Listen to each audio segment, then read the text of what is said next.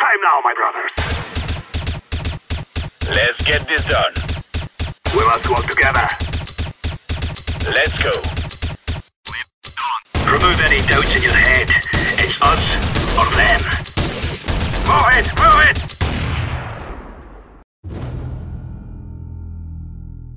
Salve, salve, rapaziada! Boa noite, excelente terça-feira a todos vocês que estão assistindo a gente ao vivo aqui na Twitch, também no YouTube. Se você está ouvindo a gente qualquer outra plataforma de podcast aí, um excelente dia também para você que está vendo. Eu sou Felipe Carbone, estou aqui para apresentar a 21 edição do Overtime.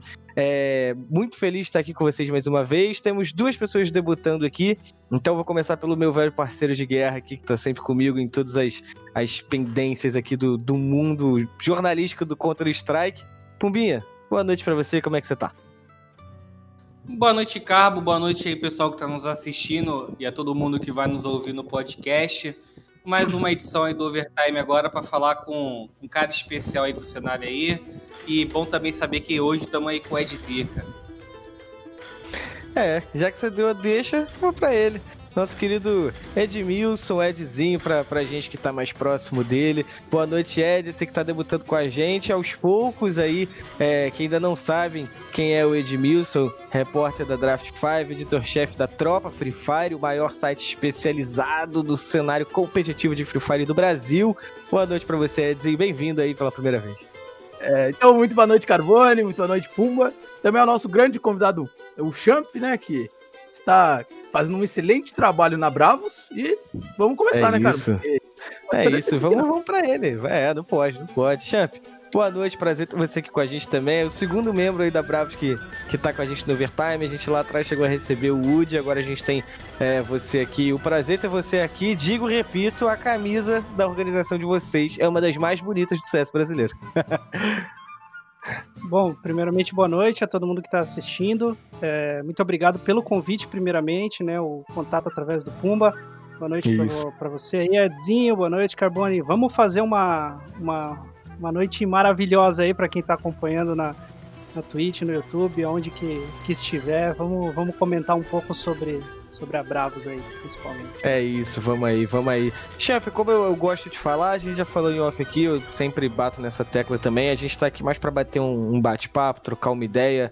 É, não é uma, uma sabatina, apesar da gente às vezes assustar as pessoas, que é 3 contra 1, né? Até um pouco injusto. Você, o convidado vive num clutch ali, num X3 sempre ali. Mas a gente tá aqui para trocar uma ideia. Quero começar perguntando para você, é, Champ, do seu comecinho de carreira, né?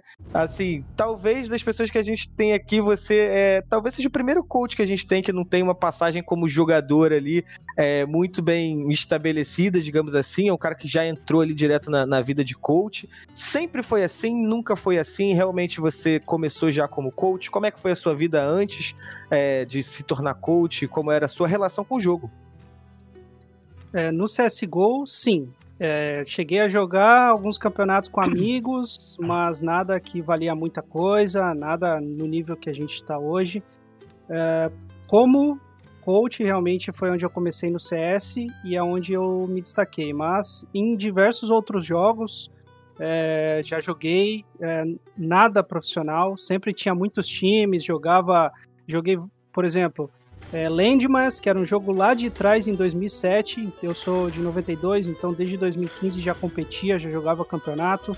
Uh, 2007, 2008, 2009, daí apareceu o Ava, que era um jogo também de tiro, que era um, um, um FPS competitivo, que teve inclusive campeonatos mundiais, que já era um cenário que estava crescendo, era muito forte uhum. na Ásia. É, um dos jogadores mais famosos que eu pude jogar contra, mas eu jogava em servers norte-americanos, não tinha é, não tinha server brasileiro na época, né, no AVA, que era o, o Skadoodle. O Skadoodle que foi da, da, da Cloud9 muito da tempo, Cloud9. né? Sim, uhum. ele jogava esse jogo, sim, ele jogava o jogo que eu jogava e eles foram finalistas do Mundial. Eles foram os representantes da América era meio que as finais da América contra as finais da Ásia, uhum. e eles representaram as Américas. Eu joguei esse campeonato, que a gente pode dizer, né, das Américas, mas não tinha condição de competir com os caras, porque é, a gente jogava com 100, 150 um ping de lá ping. e ele já era um monstro lá, um monstro, um absurdo. E representaram né, as Américas, os Estados Unidos, principalmente no, no campeonato que, que rolou. O, perder a, a final para os asiáticos, de isso 2010, 2011. Daí o jogo começou a dar uma decaída. Eu fiquei um tempo sem, sem competir, sem, né, sem jogar e tal.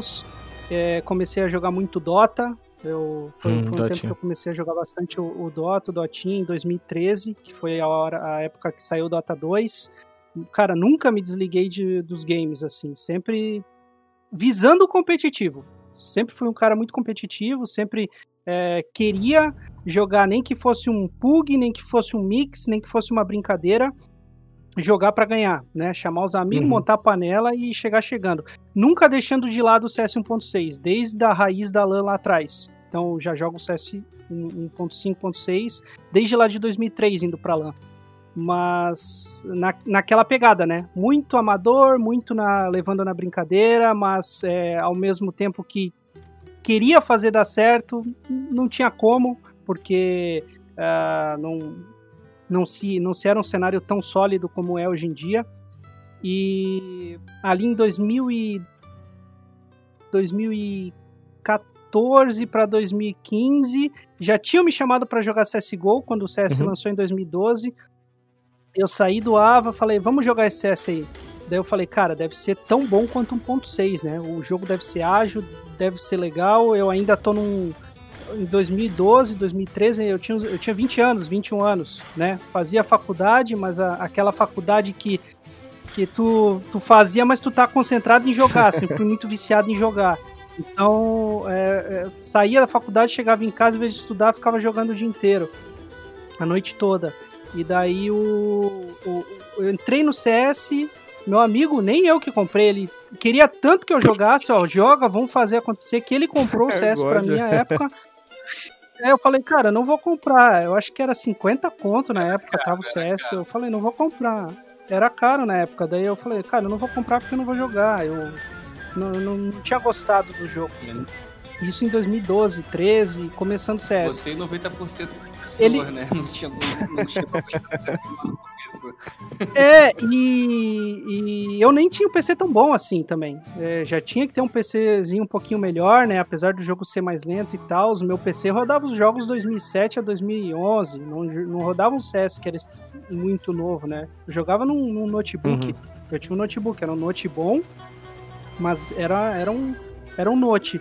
E aí é, ele, de tanto insistir, comecei a jogar CSGO, vim pro. É, comecei o, o, contato com o CSGO, vamos jogar um competitivo. O competitivo era forte naquela época, não existia Gamers Club, não existia nenhum, nem nada no, no cenário que fomentasse assim.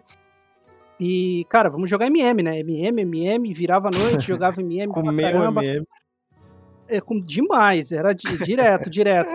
Primeira calibrada foi a K cruzada, pra você ter noção. Calibrei a cruzada, fui subindo, cheguei no global, caí pro Supremo e fui variando assim.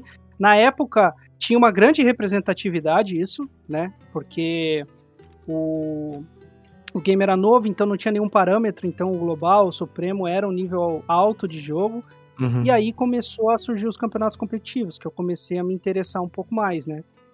Mas não a, na, naquela época, como eu falei, já estava trilhando um outro rumo, já estava trilhando um outro caminho, já estava com uns, uns 22, 23 anos ali para 2014 e para 2014, 2015, já estava é, finalizando a faculdade. E eu falei, mano, eu acho que para mim não dá mais, mas eu quero continuar competindo, eu quero continuar no jogo. Vou tentar mesclar para ver se vai dar certo, né? Vamos, vamos ver como é que vai, como é que vai o, o, o proceder, os próximos passos aí. Daí eu fui dando oportunidades pro jogo, assim. Acompanhei a Luminosity desde que o Code entrou, quando o NAC ainda estava de coach lá da LG. É, vi o time crescer, vi o time evoluir. Vi, vi todas as conquistas que eles tiveram. Em 2016, se eu não me engano, foi começo de 2016, o Fallen já tocava a Games Academy, ele abriu um projeto. Foi aí que eu comecei a, a engrenar uhum. realmente no cenário, né? Que virou essa chavinha para mim. Ele abriu um projeto é, para ser parceiro, para você poder. Ele tinha portal, ele tinha, ele dava aula, ele tinha É, cara, a galera pagava pra ele dar aula, era Games Academy lá embrionária ainda, no começo. E eu falei, Maneiro. cara, eu quero, quero, quero participar disso, eu quero estar quero tá por dentro, porque desde aquela época, desde 2000 e... Isso antes até, cara, eu tô falando isso 15, 16, mas foi 2013. Foi antes até, 2013 para 2014. É, é, eu quero quero estar por dentro, eu já gostava, já acompanhava muito o Fallen, porque ele ele fazia os campeonatos do, do 1.6. Ele que segurou o cenário brasileiro aqui do 1.6. mu- Um ano, um ano, um ano e meio, dois no Brasil. O de um ano a dois anos ele segurou o cenário de 1.6 que já estava totalmente morto em 2011, 2012 ali. É, parceria com, com o Razer, que ele é, conseguia periféricos e dava pra, pra rapaziada, e eu acompanhava, assistia todos esses torneios, gostava muito. É, e, cara, ele abriu o projeto, ele deu a oportunidade de, de, de ser redator, né? Eu falei, cara, eu, eu quero continuar na área, é uma oportunidade, tem a ver com a faculdade que eu tô fazendo, que Você- eu fiz produção multimídia, tem a ver com criação de conteúdo e tudo Uhum. mais. Isso. Daí eu falei, cara, é um caminho que eu vou trilhar. Eu quase fui jornalista, igual, igual vocês Igual aqui. Quase trampo. fui. Era um caminho que eu tava começando. Isso. É, eu, eu quase comecei a traçar esse caminho, porque eu queria estar em contato com os games, né? Com game competitivo e cobrindo e tal e coisa, e foi a oportunidade que me apareceu à época. E quem tava começando lá com ele também era o Bida. O Bida também, que. ó, só que era uma equipe que eu, eu escrevia, eu era, eu era o redator do blog, o Bida ele produzia os vídeos, se eu não me engano o Bida dava dicas em vídeos, e também tinha tinha mais uma galera que trabalhava junto assim, naquela época. Daí o Bida ele, ele deu um passo acima porque ele começou a transmitir os campeonatos junto com o Fallen, né? Ele começou a se destacar um pouco mais. E lá em 2000, e- 2013 para 2014, pô, escrevendo pro, pro blog, eu tenho as matérias escritas até hoje, às vezes eu abro, dá uma nostalgia, porque eu fazia já no Google Drive, já naquela época, né? Aham. Fazendo no Google Drive e tal, tinha um, um arquivo de imagens e, e tal, do, do- era blog da Games Academy, se não me engano, na época. É, deixei as coisas, as coisas fluírem, né? Continuei tendo contato com a galera da Games Academy, con- aproximei meus contatos na hora que abriu a Gamers Club. A Gamers Club com, com o Fly, com a galera, eles é, abriram. é, cara, foi, foram eles que viraram o cenário, não Lógico. tem jeito. É, começaram a fazer os campeonatos competitivo e como eu acompanhava demais, estava por dentro, queria fazer, surgiu a oportunidade, eu me coloquei à disposição também, surgiu a oportunidade de eu ser, de eu ser comentarista, e aí eu não posso esquecer uma pessoa que, que me ajudou nisso, que foi o Cap, o Cap que hoje narra só o Rainbow Six, Uhum. se eu não me engano, É, era um cara que eu conheci no AVA, em 2009, 10 e 11, um cara que eu competi contra no AVA, era meu adversário e saía faísca na época. A gente tinha, tinha, tinha uma rixa, assim, mas eu conhecia ele de jogar contra, de, de, de competir. E eu cheguei e mandei, através de contatos relacionados, eu mandei, porque o Cap ele tava narrando. Ele tava transmitindo os campeonatos, é, a Liga Amadora, a Liga Pro, a Liga, Liga Desafiante da Gamers Club à época. Daí eu falei, é, tentei chegar nele, né? Che consegui o contato dele e falei, cara, me engata aí, me engata que eu vou fazer. E foi aí que eu que, que surgiu, cara, a gente quer fazer mais uma dupla. A gente quer botar mais uma dupla aí para narrar os campeonatos. Estava fazendo o Cap Guizão e o XRM estava surgindo. O XRM estava estudando a área de, de comunicação e tudo mais, e estava engrenando também na Gamers Club. E eu falei, cara, eu e tu vamos pra cima. E, é- e era dia e noite. quando eu tinha campeonato, eu falei, tô dentro. É, fazia de forma. é, na- no começo, quando eu comecei a fazer, eu fazia de, porque eu gostava, não, não ganhava nada. Daí passou-se uns meses, quando começou a rentabilizar, eles já, opa, né? Começou a distribuir também. Já tirava um troco, já começou a me abrir os olhos de que eu. Ó, tem um negócio aí, tem um caminho aí que eu posso estar trilhando. É, é, e eu comecei a, a- a continuar. Mais campeonatos, é, mais oportunidades, ESL. é, comecei a fazer tudo que aparecia, a Horus, é, campeonatos lá de fora. O que me dificultou bastante, bastante mesmo, foi que eu não sou de São Paulo, né? Eu sou de Joinville, Santa Catarina. Uhum, Inclusive, a- a- alguma galera que me conheceu depois falou: Cara, tu é daqui e tal. Um cara morava no meu bairro. Tinha ele na não sabia que depois que ele foi conhecer, cara, eu morava. Eu fui- É, fui, fui ver o cara um tempinho depois. Daí eu. é, ali na Gamers Club começou a surgir essas oportunidades, né? Comecei a crescer, comecei a, a aparecer, comecei a fazer mais campeonatos, só que ficava restrito ao online, que era quando o cenário estava começando a engrenar um pouco mais pro presencial. Pelo menos as finais, os grandes campeonatos estavam sendo presenciais. E aí me, me dava um pouquinho do bloco ali. De Te freou um pouquinho, lógico. isso, me freava e do ponto de que eu comecei a trabalhar no final de 2016 numa empresa também. Eu trabalhava como designer numa empresa. E era período período normal, né? Cara, das 8 às 18 eu trabalhava, ia pra casa, às vezes chegava às 19 horas já tinha que fazer um mapa, então já é, já corria pra casa, é, fazia, fazia um, dois, três mapas, duas MD3, ia dormir uma hora da manhã, às vezes meia-noite, uma hora da manhã, quando acabava, GC virava o dia, já tava na empresa na labuta de volta. De novo. Isso. Mas foi quando começou a virar a chave ali. Foi come quando começou a sentir, cara, dá pra tirar um troco aqui, mas eu não posso largar meu emprego fixo, porque isso aqui não me mantém ainda. A partir do momento, eu, eu, eu acho que eu sou um, um, um pouco abençoado nesse sentido também, porque a partir do momento que começou a virar a chave no, na, na, na questão das narrações, mais narrações, é, mais trabalho, mais dinheiro que entrava, começou a ter demanda para transmitir campeonatos de madrugada, de manhã e à tarde, que era a época que a ESL transmitia ESL Oceania, ESL Ásia, ESL não sei o que, e cara, tinha demanda, então precisava de, de narrador para transmitir isso daí. Mão de obra, né? Exato- Precisava da mão de obra ali. Exatamente. E daí eu falei, cara, é a hora que eu posso virar essa chave. Pedi a conta da empresa, pedi a conta da empresa, falei, vamos botar a cara a tapa. Isso daí em outubro, setembro, outubro de 2018. Tô, ó, tô puxando de lá de trás a cronologia. Vai acabar com meia hora o programa aqui. Vai embora, vai embora. Aí, ah, cara, 2018, o, eu, eu comecei a trabalhar única exclusivamente com o CS.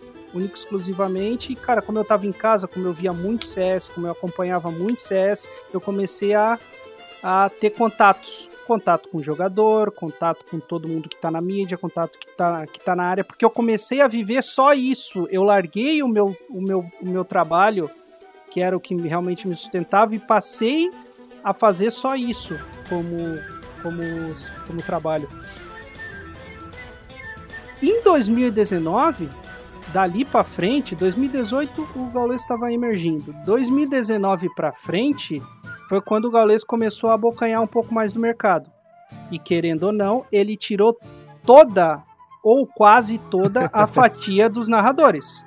Quem hoje trabalha com narração, que vem de lá de trás, ou trabalha dentro da Gamers Club com eventos que eles continuam fazendo eventos e pagando pessoas para transmitir, narrador e comentarista, ou tá pro outro jogo. Foi pro Valorant, foi pro, pro XYZ, não importa.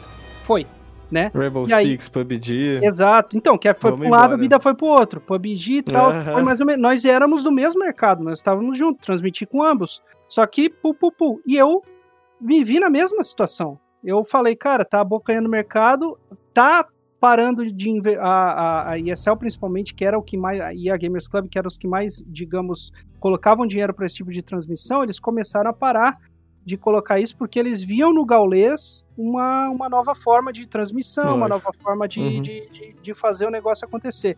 E aí o Gaulês também foi crescendo, foi injetando dinheiro e foi comprando cada vez mais os direitos de transmissão e ele foi fazendo.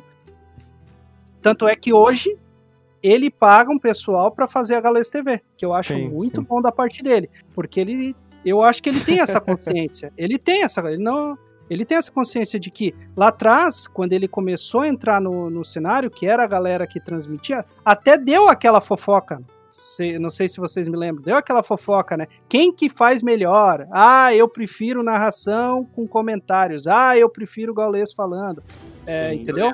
Ga- ah, é uma nova forma de.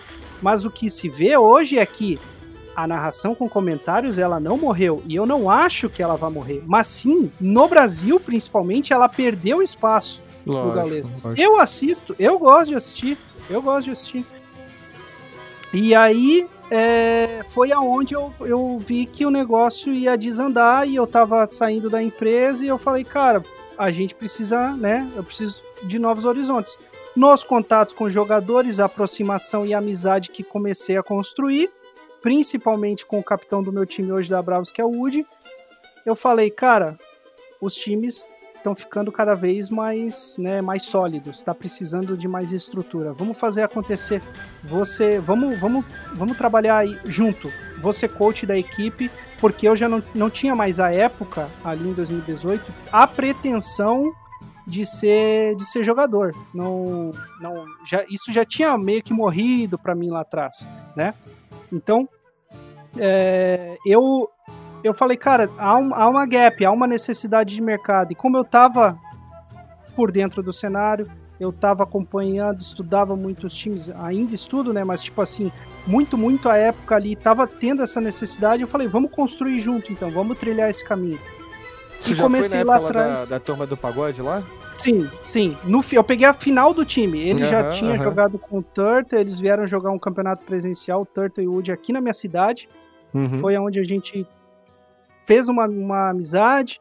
E ali em 2018, quando eu fui narrar GC Masters, que foi em Sorocaba, a segunda lá, que para mim uma das mais legais que teve lá na casa da GC, sem contar Maresias, óbvio. Uhum. É, a gente a gente continuou porque ele estava no campeonato lá junto com o Kurgan, junto com o pessoal da, da Londrama lá, que era que, que eles foram representar a Rude, mas é, eles conseguiram a vaga através da Londrama. Então, assim, a gente sempre aproximou esse contato desde 2018. 2018 tudo, totalmente. E aí, no começo, final, dezembro de 2018 para 2019, a gente vamos, vamos montar um projeto nosso, então vamos criar essa, esse time, vamos criar essa estrutura é, e fomos atrás de um, um, investimento, ainda como turma do pagode. Eu montei um, um media kit dos jogadores, foto, Legal. nome tal. Os Legal. jogadores novos da época nós tínhamos.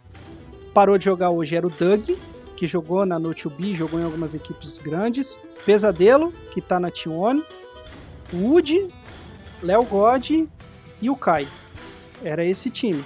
Depois saiu o Doug, entrou o Max, Maxel, que jogou na PEN, jogou na NTZ, mas é, não firmou no time, saiu.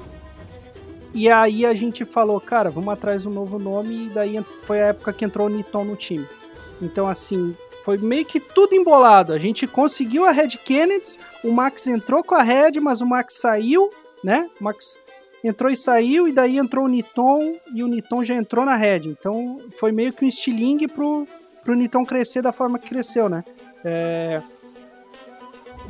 mais ou menos isso, começando lá atrás. Daí, eu acho que daí pra frente vocês já conhecem mais da, um da, pouquinho melhor. Do, do, que aconteceu, né? Acompanharam mais o cenário durante os últimos dois anos, que é desde quando a gente entrou na Red, que foi é, março, fevereiro, março de 2019, 2019. pra cá. Exatamente. E, é, Wood, é, Wood, caramba aí, deve estar tá falando de mim. O... Ô, Champ, você falou, né, que na época de comentarista você teve contato com várias regiões, né? Você falou da, da, Oceania, Europa, NA. O quanto que isso ajudou, cara, para sua formação de treinador? Porque você é, você deveria estudar, né, as equipes para poder falar, fazer bons comentários, mas além de estudar, você estava tendo a oportunidade de ver também, né? Isso aí também faz parte de um estudo. Como é que isso aí ajudou na sua formação para você é, depois trilhar o caminho de treinador? Cara, hoje o cenário da Oceania, o cenário asiático, é um cenário que eu respeito, é um cenário bom. Mas em 2018, quando eu narrava, era um horror, cara.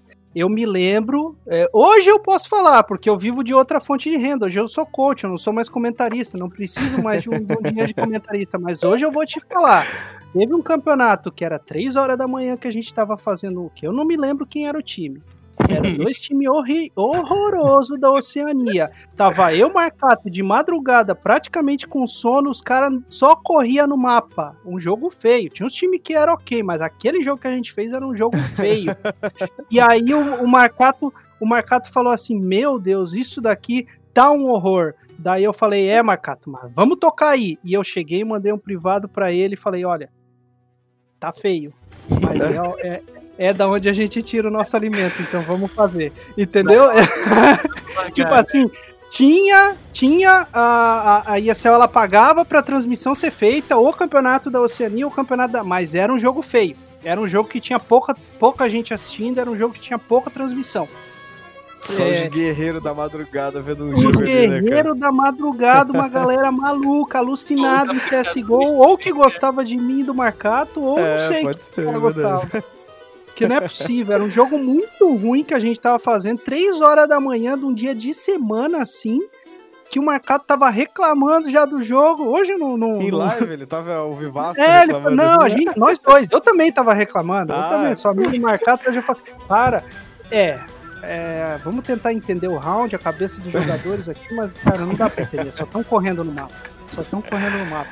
Mas, assim, a gente não pode reclamar, né, porque ah, naquele momento era algo Era. que, porque eu acho Lógico. que tem, mu- tem muita gente ainda que, que, que a, a, pra mim, naquela época, era muito isso. Hoje eu tô um pouco mais estável, mas eu vejo muita gente hoje que tenta sobreviver no cenário. Ainda é um cenário muito difícil, ainda é um cenário muito instável e tem muita gente que tenta apenas sobreviver. Não faz dinheiro, não constrói carreira, tenta sobreviver, tenta bailar na corda bamba. Fazer o que dá, sabe? Uhum. Tem muita gente que é difícil hoje que faz o que dá que, cara, se tem um evento e eu vou ser hoster do evento, eu vou ser hoster. Se tem um evento, eu vou comentar o evento, vamos lá. Tem muito, muito influencer, muito streamer, muita gente assim que, que tenta sobreviver. Isso é um pouco triste, né? Porque às vezes a gente vê o cenário que tá é, muito é, monopolizado, que o dinheiro tá muito em alguma coisa, só que tem muita gente que também tenta viver do cenário, eu não digo só de CSGO, eu digo do, do, do esportes como um todo, que passa necessidade, mas que tem e batalha pelo mesmo sonho. E era mais ou menos isso que acontecia comigo há, há uns, digamos, uns três anos atrás. Quando a gente, cara, a gente tá fazendo um jogo feio, três horas da manhã de uma quarta-feira, mas a gente vai fazer porque a gente precisa disso aqui para continuar tr- trilhando o nosso caminho, para continuar tirando o nosso sustento e continuar acreditando no sonho, continuar que é trabalhar no meio, entendeu? Uhum. É, então, Mas chefe. assim, falando da forma de. Eu posso concluir só que eu sei que Não, falo não. muito, mas Não, da formação, cara, da formação eu acho que a época ajudou pouco. Eu acho que a época do cenário asiático e da Oceania ajudou pouco. Se a gente for falar de cenário norte-americano, entender meta, acompanhar o jogo de cenário europeu, ok. Quando tinha a oportunidade de pegar um jogo bom, aí a gente, pô, era uma delicinha. Que era, Se lambuzar. é, era, era, o- era o jogo que a gente queria fazer. A gente queria ver, fazer o jogo bom. Nem que. ah, é, às vezes você via um negócio tão extraordinário que você tinha que formular na sua cabeça para falar pro público, tentar trazer de maneira rápida ali o que ia acontecer no round. Digamos assim, era um trabalho que era mais desgastante, mais mental, mas era que trazia uma satisfação muito maior do que um jogo de madrugada que você, você poderia falar, né?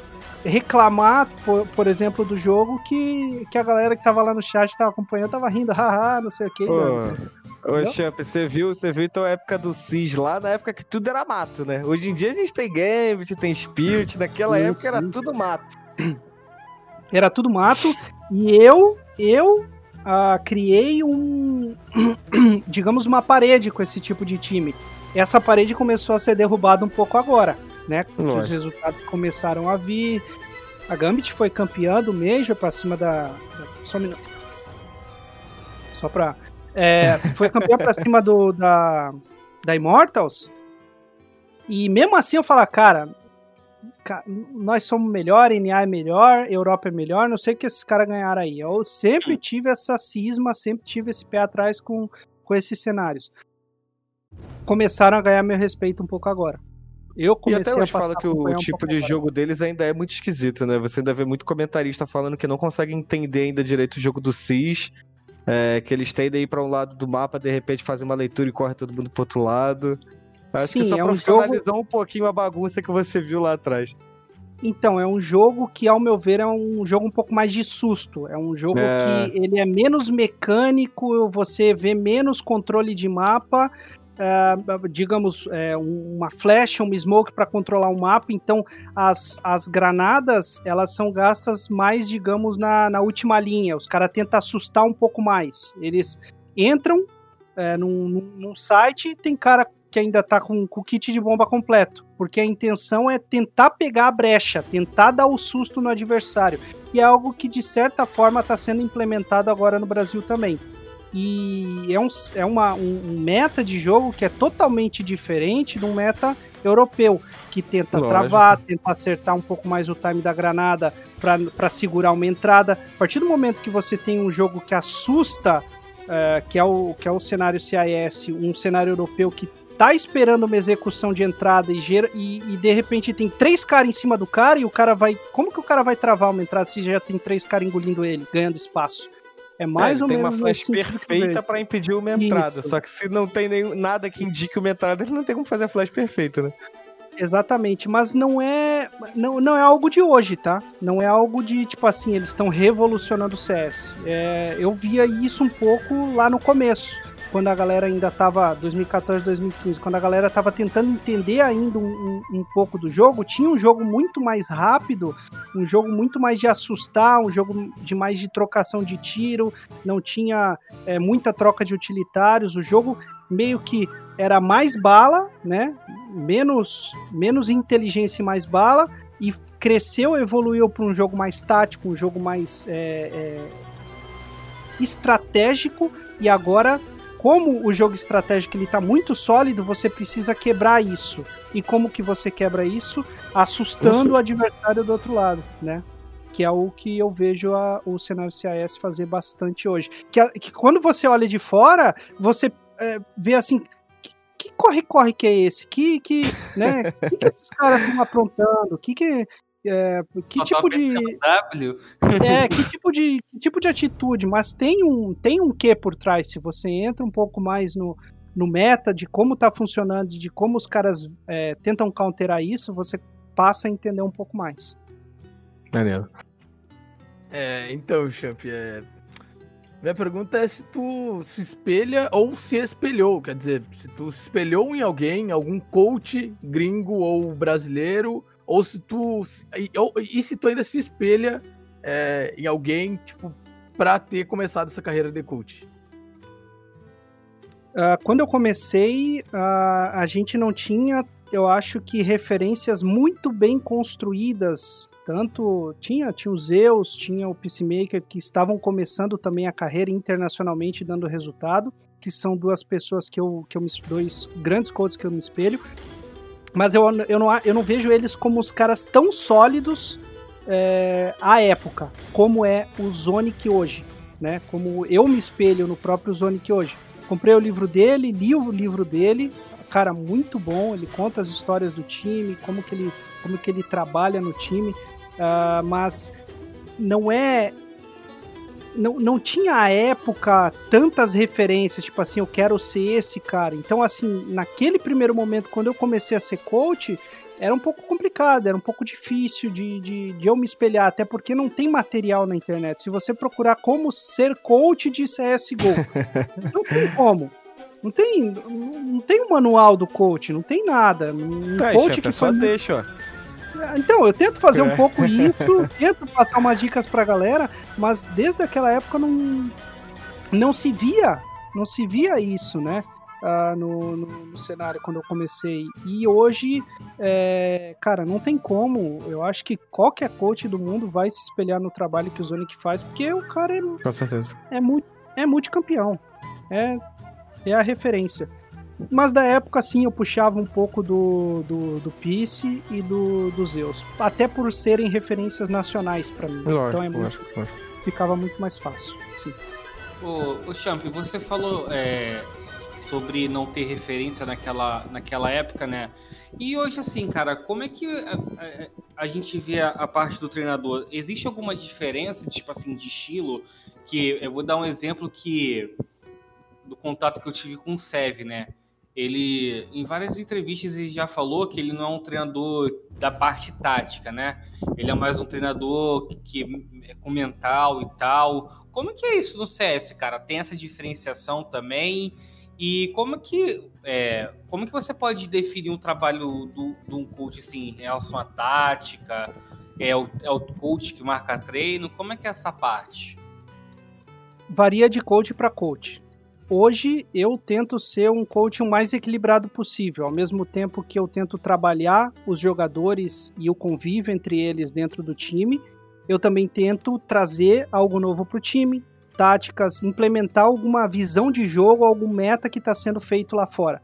Eu, eu acho, e para mim, essa é a maneira, a melhor maneira de se trabalhar. Você ter esse equilíbrio. Apesar de que no nosso time hoje a gente tem uma psicóloga, né? Não temos um analista. Eu acho que é algo para o futuro que a gente precisa implementar no nosso time é um analista para tirar um pouco da, de, talvez de uma, uma sobrecarga, né? De, de, de trazer sempre material novo, porque o coach ele não pode ser totalmente tático e ele não pode ser totalmente coração, porque vai faltar alguma coisa. Então eu tento pesar esses dois lados. Vejo no Brasil hoje sim coaches que eles são muito mais, não, não vou citar nomes agora, mas são muito mais táticos e às vezes falta um trabalho, sabe, de manusear um jogador, de você entender as dores de um jogador. Recurso e, humano, e, né? Isso, um recurso humano, exato, de, de trazer as dores do jogador é, e equilibrar isso no time. E em alguns coaches, talvez isso tenha demais, ou talvez isso seja uma visão deturpada que, que a galera tem, cara, esse coach aí é coach só coração. Que eu acho que é mais ou menos o que a galera tem com o Apoca, que a galera pensa, ah, o Apoca é. O Apoca ele sabe administrar pessoas. Eu duvido que é só isso. Eu tenho certeza que ele é um coach totalmente equilibrado. Ao mesmo tempo que ele sabe com maestria administrar os jogadores que ele tem, ele traz coisa nova, ele implementa muita coisa nova e a força da voz dele dentro do time para executar alguma ação deve ter um peso muito grande. Então, é, é, acredito que hoje no Brasil tem mais coaches que seriam mais é, o tático do que a administração de pessoas, mas para mim tem que, tem que ter esse equilíbrio. Daí você pergunta ali da parte de, de marcar treino, hoje no Brasil, a maioria dos, dos treinadores são os responsáveis por marcar os treinos. Tipo manager, única... né? Ou não?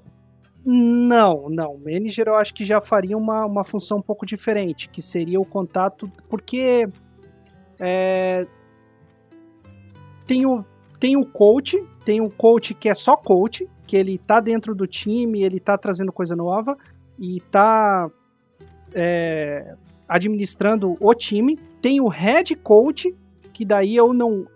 Eu não. É, é difícil assim, eu posso me autodeclarar um head coach na minha equipe porque não tem, não tem ninguém acima de mim. Mas quem eu vejo como um head coach hoje? O Apoca é um head coach, o Guerri é um head coach, mas em diversas outras equipes tem apenas o coach, o head coach de administraria não só a equipe, como faria o contato da equipe com a organização. Ele aproximaria, é, pegaria as dores da equipe e repassaria essas coisas para a organização. E faz aí teria um. Né? Isso, faz a ponte. E aí teria o manager, que é uma função que, ao meu ver, é acima do head coach, né? É, que no caso, e o head coach, no caso, administraria um analista também, entende? Uma equipe técnica. O head coach administraria essa equipe técnica. E acima teria o manager. O manager é o cara que faz o meio-campo. É o cara 50-50. Ao mesmo tempo que ele tem que entender o time e trabalhar pro time 50%, ele tem que trabalhar para a organização 50%. Você tá me entendendo? Então sim, ele, sim. Ele, ele organiza a parte, digamos, de um, de um, cronograma do time numa viagem, comprando passagem, viajando, alugando uma casa que precise, comprando comida e tal e coisa, mas ele também é, ele, ele presta ele presta serviços para ambos os lados. Ele faz o ele faz o, o intermédio ali. Tem que ser um cara muito inteligente do ponto de saber É, pesar os eu dois acho. lados. Eu acho que ele pode ficar mais. Assim, quem sou eu, né?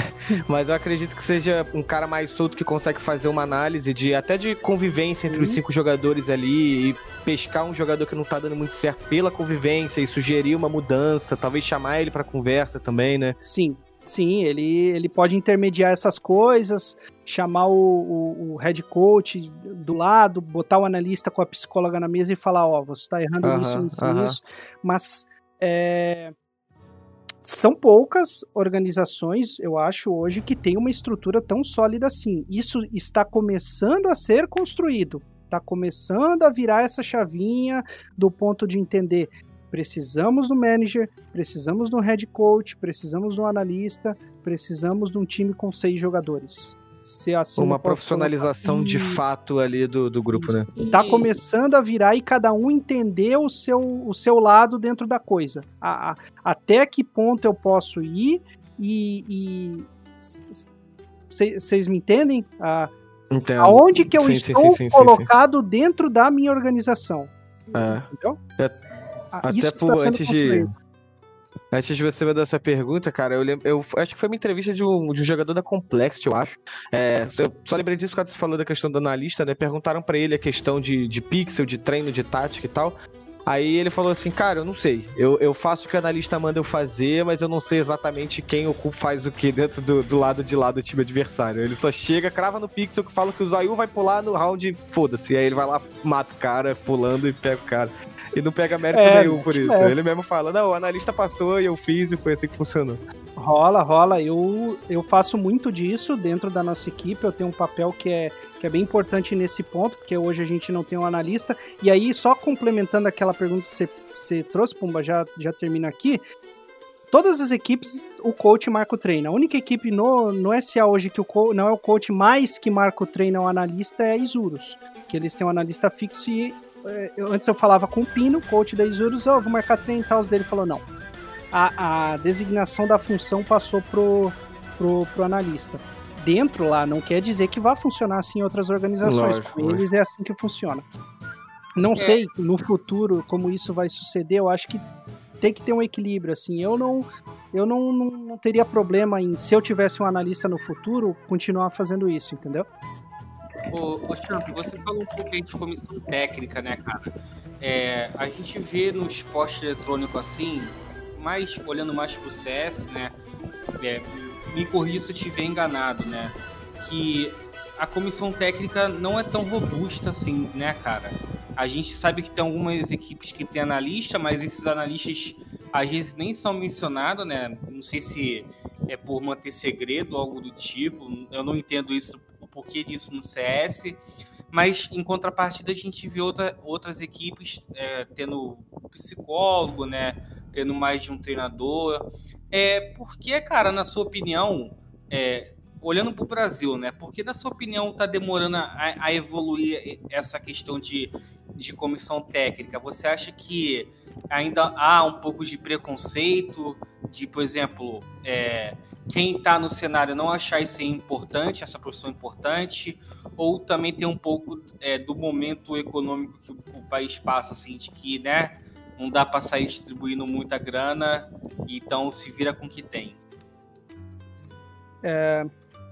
Não, eu não acho que é um preconceito, eu acho que a questão financeira ela influencia bastante, mas eu vejo como um dono de organização, um CEO, um cara que injeta dinheiro numa organização, ele não consegue quantificar o trabalho de uma pessoa assim. Eu acho que eles não conseguem nem quantificar o trabalho do coach. Eles não sabem. é, E, e eu não sei como eles poderiam colocar esses parâmetros dentro de uma equipe. Como quantificar o trabalho de um coach, de um analista, de, um, de uma psicóloga? O quanto isso é importante? É importante? É. Mas o quanto que é e quais são as, as métricas? Quais são os, sabe, os indicadores de que o trabalho está sendo bem feito. Isso não existe, é algo que ainda precisa ser trabalhado, ainda precisa ser estudado. Se o cara é, entra no o jogador entra no servidor, como você falou mesmo, Carbone, o cara entra no servidor pega aí o no Pixel X. Cara, que gênio, tava cravado, pegou.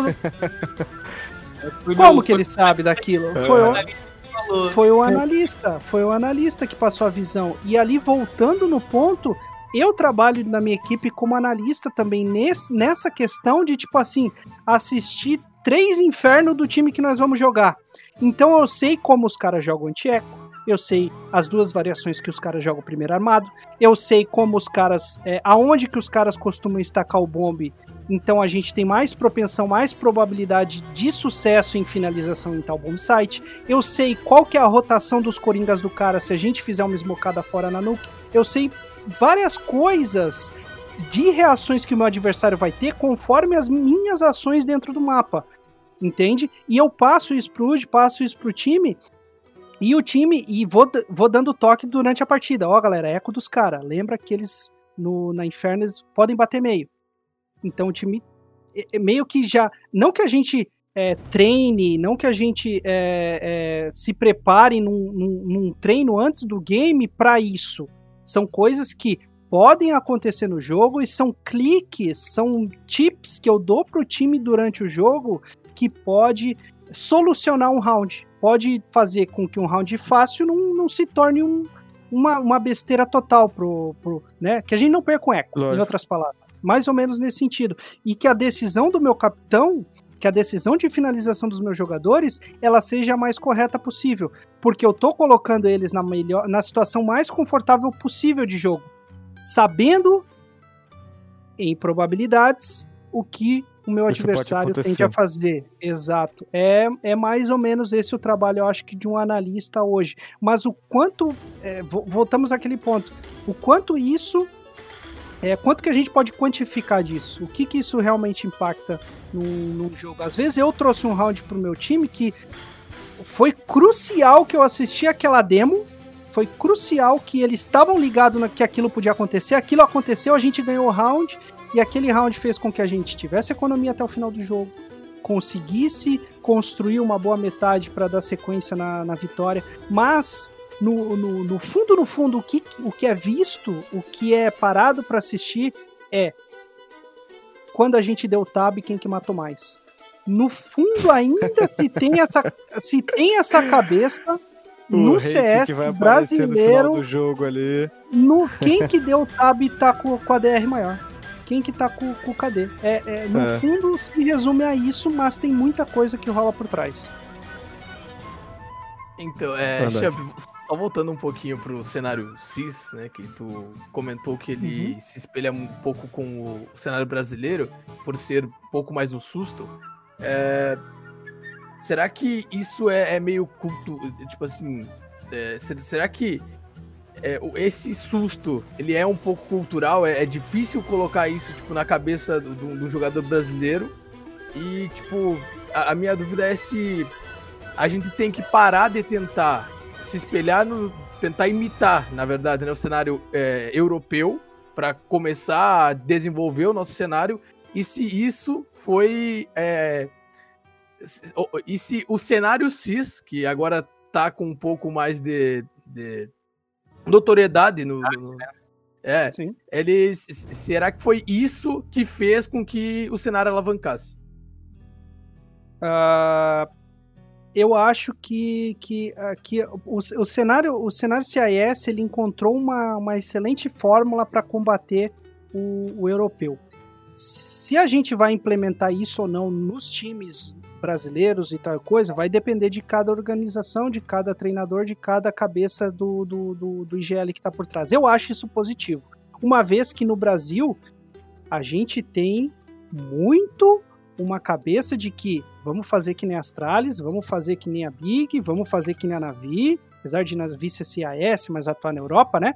Vamos fazer que nem os caras porque é o jeito que dá certo, é o jeito que tem que fazer acontecer. Então, assim, se os caras jogam de uma forma é, é, uma forma europeia, podemos colocar assim, por que, que a gente não pode ter no nosso time uma variação tática que seja uma variação tática no estilo CIS?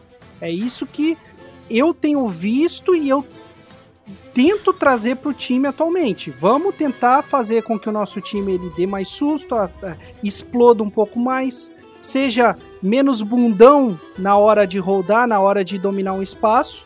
E vamos, vamos ter mais ímpeto, vamos jogar um pouco mais para frente, com o peito mais aberto, trocando mais tiro, que é o que o CIS faz, que é o que eles tentam, que, que vem dando certo, que vem dando resultado. Isso vai continuar dando resultado para nós, primeiro. Para nós, vai dar resultado no, no Brasil? Pode ser que sim, como pode ser que não. A gente precisa implementar isso no time e continuar testando. Pro cenário é, CIS vai continuar dando certo durante 2020 inteiro? Eu não acredito. Vai chegar um momento que o, o o device vai baixar, o Zone e o device vão, vão sentar na mesinha, já já tá acontecendo isso. Eles vão sentar na mesinha, vão falar assim: os caras estão assustando nós aqui. Os caras dominaram varanda, eles não estão mais executando varanda com duas smoke e mais uma base caindo dois bases. Eles estão bangando uma costa e estão estourando. Eu não e tá vindo duas, três flash do carro, não tô mais conseguindo pegar pixel nenhum, porque eu tô preparado pro Mezek que não tá mais acontecendo. É um jogo que tá muito mais, muito mais veloz, que me pega no contrapé, que não deixa o meu Coringa chegar na jogada, porque é um jogo que tá acontecendo com muito mais velocidade, um jogo que eu não consigo travar uma entrada com uma Molotov mais, porque eu tô tomando esse, esse susto. Então vai chegar esse momento, ao meu ver, que o, o, o Sonic Device vão sentar junto e vão falar, cara, a gente tá, tá reagindo de forma errada contra, contra o CIS. A gente já tem que se adaptar a jogar de uma forma em que a gente tome menos, menos sustos. A gente espera a flash e abre depois, ou a gente já tá um pouco mais é, com, com o nosso Coringa ligado na jogada, tenta antecipar porque a gente é, é, já sabe que eles vão estourar, eles não têm fofoca de dominar e redominar espaço, é um jogo mais ágil, então eles vão se adaptar, eles vão encontrar esse caminho para bater o, o, o, cenário e é a tendência para mim, é, sabe? É a mudança. E demorou demais para que o CIS encontrasse muito, muito. essa mescla e conseguisse se destacar. Geralmente o que acontecia era o cenário norte-americano, encontrar essa brecha mas como o, o NA tá né? Tá, né? Eu não sei o que tá. tá eu não sei o que tá o cenário NA, mas tá. E aí sobrou pro, pros asiáticos, né?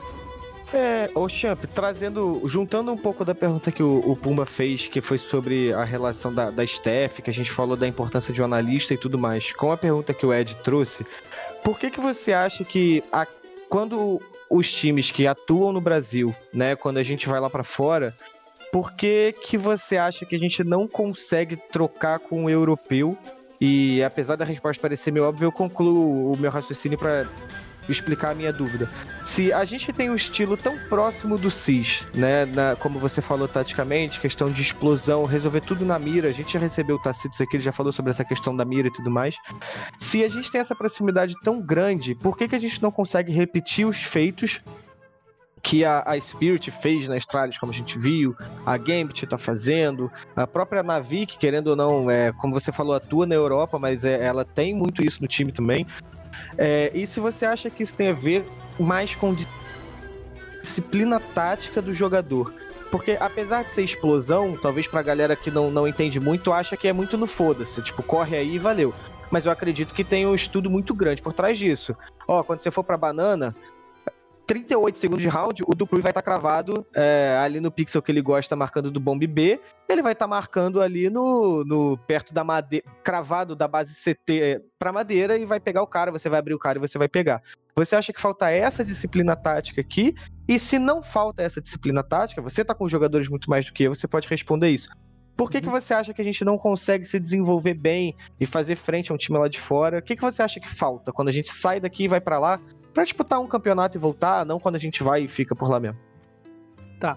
É, excelente pergunta. Eu não, vou dividir não ela. Se foi claro. eu vou dividir ela em duas partes. Primeiro, é, voltar essa parte da análise ali que eu faço, que você deu o exemplo lá de pegar o Zayu no Pixel tal. É importante que times, jogadores e tudo mais não fiquem extremamente bitolados, e eu falo isso pro meu time, vocês não podem ficar estritamente bitolados do ponto de, cara, se não acontecer essa ação com 1 minuto e 20, O que, que os caras estão fazendo? Eu não sei o que eu faço. E você para de jogar o seu jogo e começa Uhum. a. Você criou um plano tático de counter pro seu adversário. O seu adversário não tá fazendo o negócio. Você não sabe mais como jogar. Então você tem que jogar o seu CS. Você não pode entrar no jogo totalmente focado no antitático do seu adversário. Esse é o primeiro ponto. E é importante ter, é importante saber, mas não é o que vai fazer a diferença.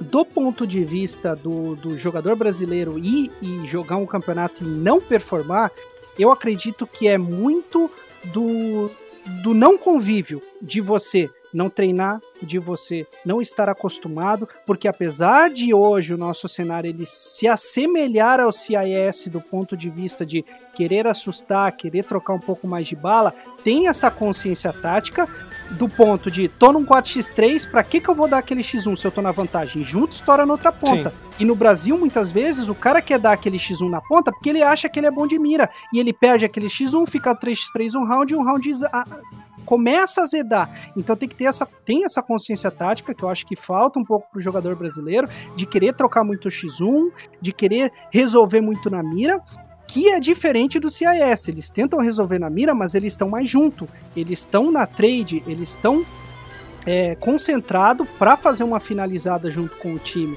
E esse é o, é o ponto. Além de estar mais junto para finalizar com a equipe, o fato de estar tá convivendo tá disputando e tá jogando contra a todo momento. Uh, o CIS disputa contra o europeu. É igual água na pedra. Bate, bate, bate, perde, perde, perde, até que sim, aprende. E é mais ou Uhum. menos o que tem que acontecer com uma equipe brasileira quando vai para a Europa também. Bate, perde, perde, perde, até que aprende e fala: Cara, eu não tomo mais essa pique. Eu não tiro mais esse X1. Eu não antecipo mais essa jogada porque ela não tem necessidade para finalizar do round. Se eu ficar vivo, o round é 95% meu. Se eu tirar esse X1, o round vai ficar 75% para minha equipe.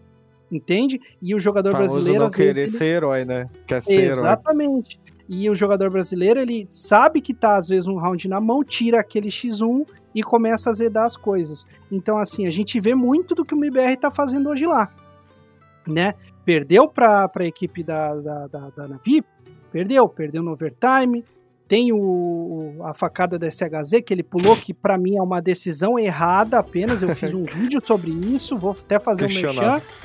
YouTube Pode, pode fazer, pode youtube.com fazer. barra- barra champlay, acessem lá, comentei sobre essa jogada em específico, pra mim foi uma micro decisão que ele tomou naquele momento errada, por causa das circunstâncias de jogo naquele momento, eu explico isso melhor no vídeo, mas assim, a- você perde, perde, perde tanto, você erra, erra, erra e toma decisões erradas tantas vezes que você começa a aprender, você começa a, a entender o que é bom e o que, que é ruim de fazer. E com certeza a MBR vai começar a dar mais e mais e mais resultado lá fora. Porque é, antes chegou, chegou perdendo 16-5, chegou perdendo 16-6, tá perdendo 16-10, tá perdendo 16-12, tá levando pro overtime, vai começar a tirar mapa de não sei quem, vai começar a ganhar série de não sei quem outro, e assim vai, e assim você vai solidificando a equipe. E por eles estarem um ano inteiro no Brasil, eles estavam muito com essa ideia. E como era um time individualmente muito bom, Muito bom. isso também pesa, individualmente muito bom, eu tô no meu 95%, mas eu sei que se eu tirar aquele X1 que não era necessário, eu vou ganhar na mira do cara, porque eu sou bom. Você tá me entendendo? Eu tô jogando Sim, contra um outro brasileiro que eu sou melhor. Mas a partir do momento que tem o, o Dupri do outro lado, aquele 95, você toma kill, ela vira. Ela fica um round 75 pro seu time, um round um pouco mais desfavorável. E aí começa a criar a casca, né? Começa a aprender e entender o que vale e o que não vale a pena. Mais ou É, menos assim. God, God. O, o Champ, você falou hoje. no, início da sua, no início da sua resposta, né? Você falou uma coisa que me chamou a atenção que é em relação ao costume, é, que, eu, que eu, eu já- eu já escutei muito na época do LoL, que é, por exemplo, no treino, quando a gente treina aqui no Brasil, a gente sabe que, por exemplo, tal jogador sempre, é, tipo assim, trazendo o exemplo do LoL, né? Ele vai, faz, vai jogar tal skill para direita, né? E isso, e isso deve ser o que você está falando lá no, em relação à Europa, que tipo assim, é, o, o, o MIBR foi lá para. Agora trazendo o MIBR para o comentário, né? O MIBR tá, por exemplo, o pessoal que era da Boom estava acostumado, por exemplo, a pegar o pessoal que era da Avan. Ah, então é, tal jogador da Avan sempre, sei lá, joga flash por tal lugar, ou abre pixel de tal forma. E lá da Europa não, não é isso, né? E tá tendo que se acostumar até a forma de pensar dos outros jogadores, né? É isso que você meio que falou, né? Essa parte do costume. Sim, sim. É a, a forma de, de agir e reagir no, no mapa, né? Às vezes você acha que é, no Brasil você está jogando contra um adversário que é mais fraco, até o exemplo da Boom, como eles paparam tudo aqui durante o ano passado, você está reagindo de uma forma aqui no Brasil que não é a melhor forma, mas é uma forma que dá certo porque o seu time é muito bom. E vai para a Europa e você reage daquela forma a uma situação de mapa, a uma situação de jogo que está acontecendo, cara, seja furar uma smoke, seja é, fazer uma fake numa ponta estourar na outra, ou agrupar e estourar junto, não importa. Você vê que aquela reação não era melhor para aquela situação de jogo. No Brasil, aquela reação ela encaixou, ela funcionou, mas para a Europa ela não vai funcionar, porque tem jogadores que vão antecipar a sua jogada e vão entender também o que você vai estar tá fazendo na, na, na, play. Vão estar um passo que eu digo à frente, um passo acima do seu pensamento. Ele estava um passo acima do Brasil e os caras estão um passo à frente, então eles sempre estão, ou pelo menos na maioria das vezes, na jogada certa, antecipando a play.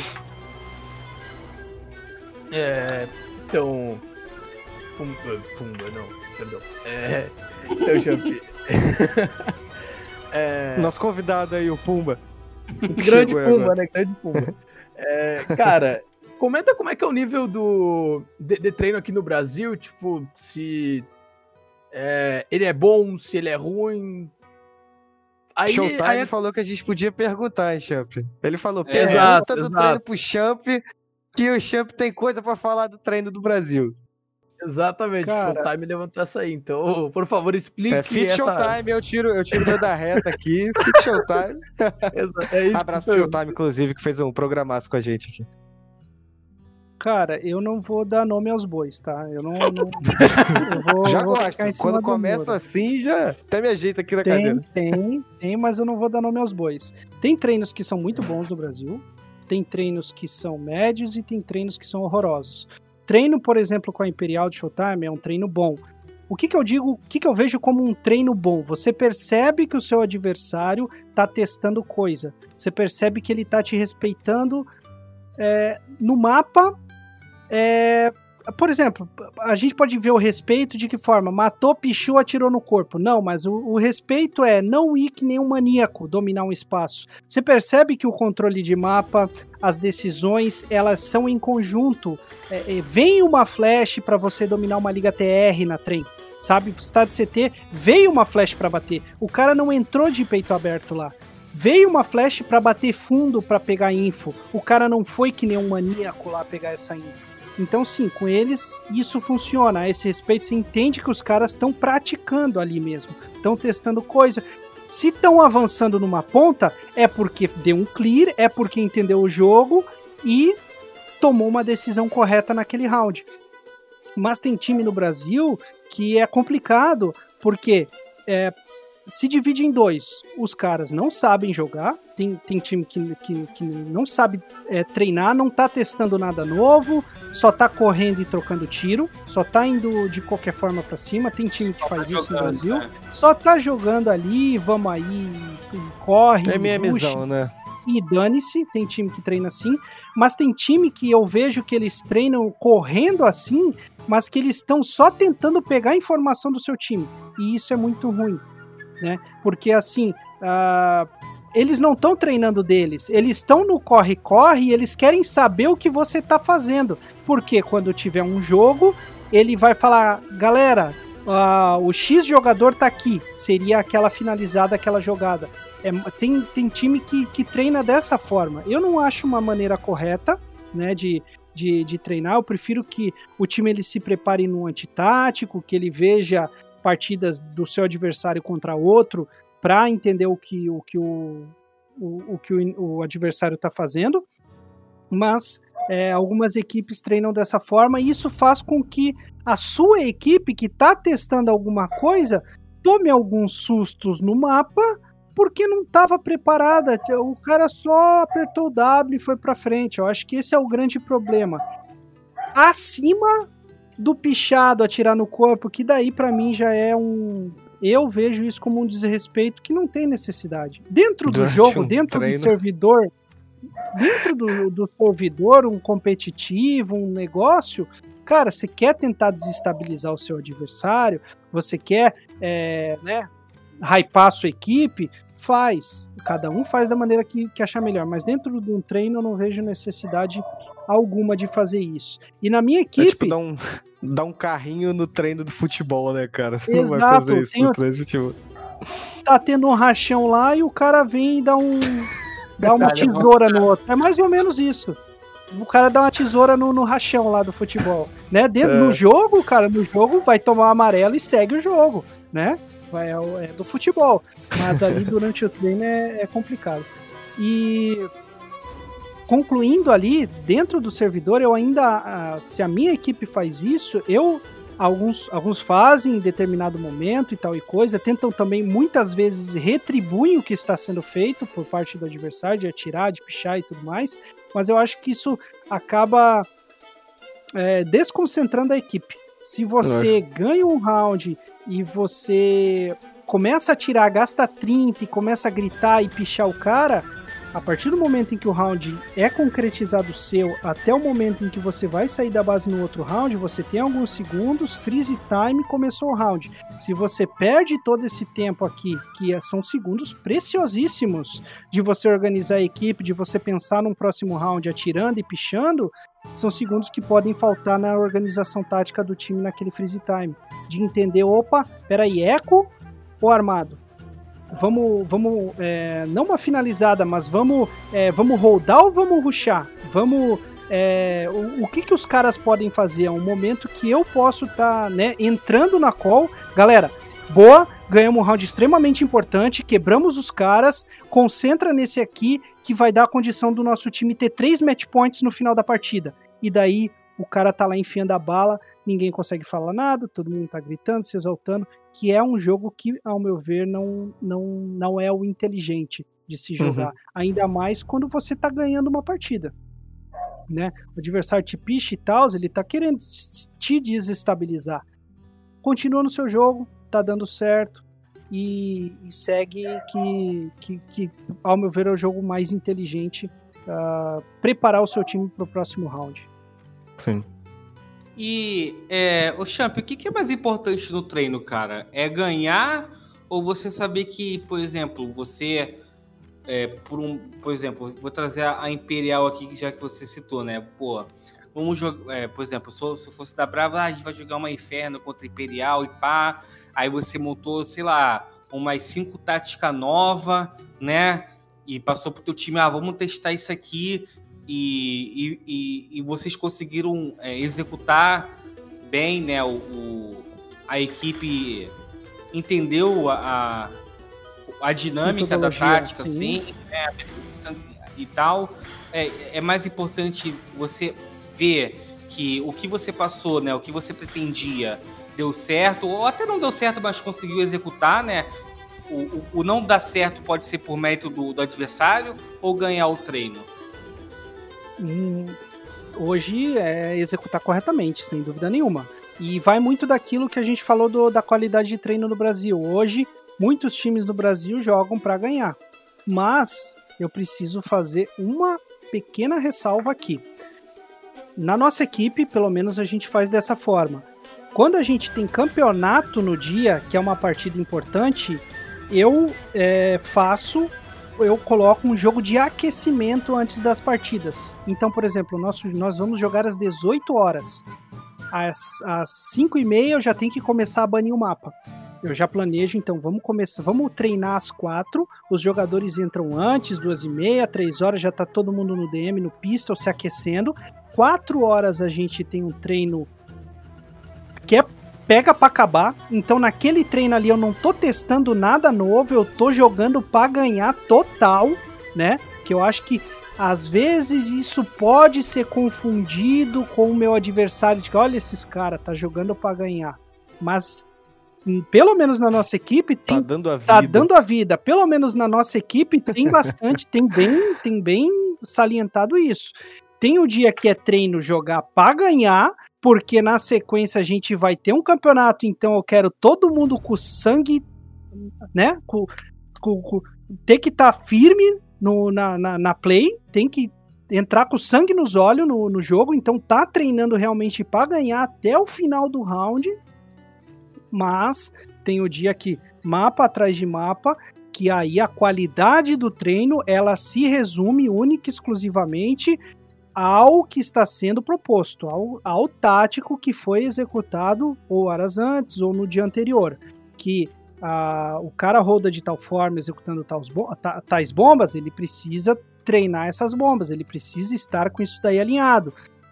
Principalmente os timings da jogada. Se o jogador que roda a ponta ele fez as bombas, ele tem que estar junto com o time em determinado timing, porque é a hora que a gente vai estourar, é a hora que a gente vai finalizar.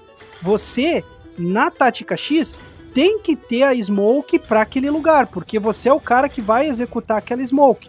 Em muitas vezes, em muitos situacionais de jogo, acontece que um ou outro, todo mundo tem que saber tudo para cobrir a play do seu jogador e até trocar funções. Vai um pouco mais para frente se não tem bomba, fica um pouco mais para trás para seu suporte. Mas pré-estabelecido a gente sabe já. Você vai fazer isso, você vai fazer aquilo, e se há uma adaptação, é durante o jogo. Galera, fiquei sem. Mas no- na, na partida competitiva, durante o treino, todo mundo tem que estar alinhado para fazer as suas funções. Então, é muito mais importante que o time execute corretamente a tática, e aí é onde a gente pega mais no pé, de todo mundo saber o que se passa dentro do round, o que está acontecendo no mapa e executar corretamente determinada tática, mais do que é, acertar ou, ou ganhar ou não. Às vezes acontece no nosso treino, a gente errou a tática toda. A gente, cara, errou bomba, errou rotação, errou finalizada, errou tudo e ganhou o round. Entende? Ganhou o round porque ganhou na mira, mas errou tudo durante o round. Assim como muitas vezes a gente acerta tudo, galera, ficou Yeah. muito afiado mas os caras e perde o round, mas os caras tava na jogada. Mas eu chego e falo, galera, nós perdemos o round, mas eu gostei da execução. É dessa maneira que tem que ser feita. Se a gente fizer isso durante uma partida, é aquela tradezinha que a gente precisava ter feito, que a gente ganharia aquele espaço. Vocês me entenderam? Tá tudo ok. Uhum, Faltou uma kill, faltou uma kill que a gente ia conseguir é, trazer o round pra nós. Então tem muito disso aí dentro, dentro da- do- dos treinos, né? Chefe, deixa eu, te fazer uma pergunta. Eu falei até com os meninos que é uma, é uma pergunta inútil, mas é uma curiosidade que eu tenho. É, você. Antes, deixa eu contextualizar a pergunta, né? É, no finzinho do ano passado, não sei se vocês lembram um jogo que teve da, da Fúria contra a G2, que o Art fez um fake plant na Inferno absurdo. Ele smocou o CT, smocou o plant, bot- fez o barulho da C4 no chão, no, no B e voltou pro A, e aí a Fúria ganhou o round e tal. E eu lembrei dessa pergunta porque me veio esse round na cabeça, porque eu já fiz uma tática na época que eu jogava também, há um tempão, eu não, nem sonhava nem em fazer faculdade na época, que eu jogava com os amigos.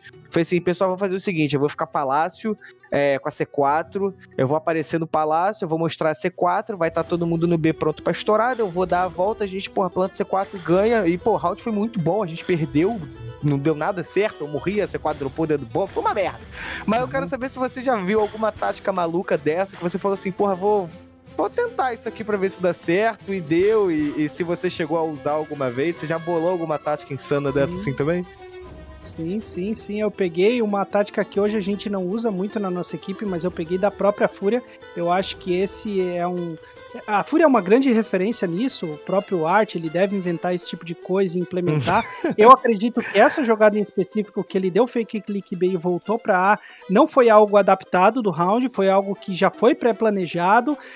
E quando eu digo pré-planejado, a gente precisa pensar toda naquilo lá, lá atrás, na equipe tática.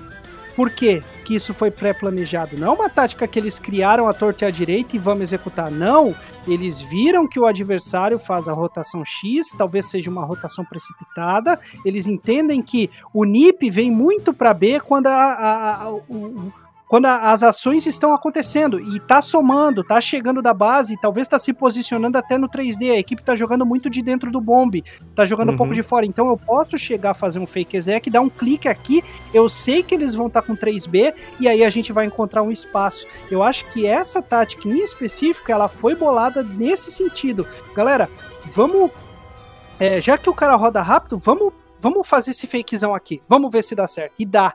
E no meu time, o que eu peguei da própria Fúria foi na Overpass uma smocada que eram quatro smokes. Eles tinham um hold que era um hold um cara no, no, no sapão normal, tinham quatro caras no, no cimento e eles faziam uma smocada, o Carbone, que era uma smocada, caía uma smoke ali na frente da, do, do cimento, caiu uma smoke Uhum. na ponte, caiu uma smoke atrás da ponte e caiu uma smoke no sem saída com saída. Sabe que eles pro- como eles Uhum. progrediam? Por dentro da smoke. Eles progrediam Que dois caras por dentro. Era um paredão de smokes ali do lado do, do site B da Overpass, que Aham. eles saíam do cimento, progrediam quatro caras por dentro da smoke, eles abriam os dois lados, um mirava sem saída, um sair- com saída. saída direto. Então, qual que é, qual que é a ideia da, da tática nesse, nesse momento? O cara que tá dentro do site, quando vem uma porção de smoke, o que, que, ele, que, que ele fala? Ele, exec B, exec B. O Coringa vem sedento querendo ajudar. O Coringa vem com o peito aberto assim. Ai, B! Fala da mão. É, exatamente. Ai, Zé vê. Zé- E, e assim, tiro rolando, comunicação rolando. O cara só vem andando querendo ajudar desesperado. A ideia da tática é: você sai por dentro da smoke, você pune o Coringa, e daí você tem um cara sem saída, um cara com saída. Um cara entrando sapão e um cara parado no cimento, e você tem dois CTs vendidos dentro do site da B. Porque a intenção é: você corta primeiro o Coringa pra depois matar os caras de dentro do site, porque o Coringa vai ser uma kill free. Ele acha que Uhum. tá chegando ajudando e os caras já estão na cara dele porque eles passaram toda a linha dos CTs e já estão cortando o Coringa antes. Essa é uma, uma, uma ideia de jogo da Fúria, na- pelo menos nessa tática, muito avançada. De você, né, bolar uma estratégia pra primeiro pegar o Coringa, porque você sabe que o Coringa da Overpass ele vem é, Desatento. na ânsia, desatento, pune ele e depois pega os caras no bombe. Eu falei, cara, isso é sensacional, vamos usar. Deu certo uma vez numa partida, mas o que que ocorre? É uma tática que você usa uma vez ou outra, ou quase A nunca, fica muito fácil, né? fica óbvio, entendeu? É um negócio que funciona uma vez, que nem esse negócio do arte. Vai funcionar uma vez, funcionou uma vez. Eu não, não sei se ele ganhou ou não, mas Eu- tende a ganhou, ganhou. funcionar. Fúria Então, passeou no round, foi uma parada bizarra. tende a funcionar uma vez, mas por que que, que, que não vai funcionar para o futuro? Porque os caras vão ver executada, vão ver o fake, fake click e um silêncio no mapa. Eles vão perceber que, cara, é aquele fake click do arte, eu já vi isso acontecer, porque os times se estudam, entende? E daí não, não encaixa numa outra oportunidade. Então, mais ou menos o que aconteceu com a gente. Na primeira foi lindo, na segunda foi um desastre, porque os caras já estavam já estavam espertos no que aconteceu. entendeu? É, God, God. Agora é, saindo dessa pergunta inútil como o Carbone classificou, que eu não achei inútil, porque foi muito, foi muito boa. é, fala pra nós como é que é a decisão dentro de uma equipe, tipo, tanto dos jogadores quanto do coach ou da comissão técnica, seja quem for, de quicar um jogador.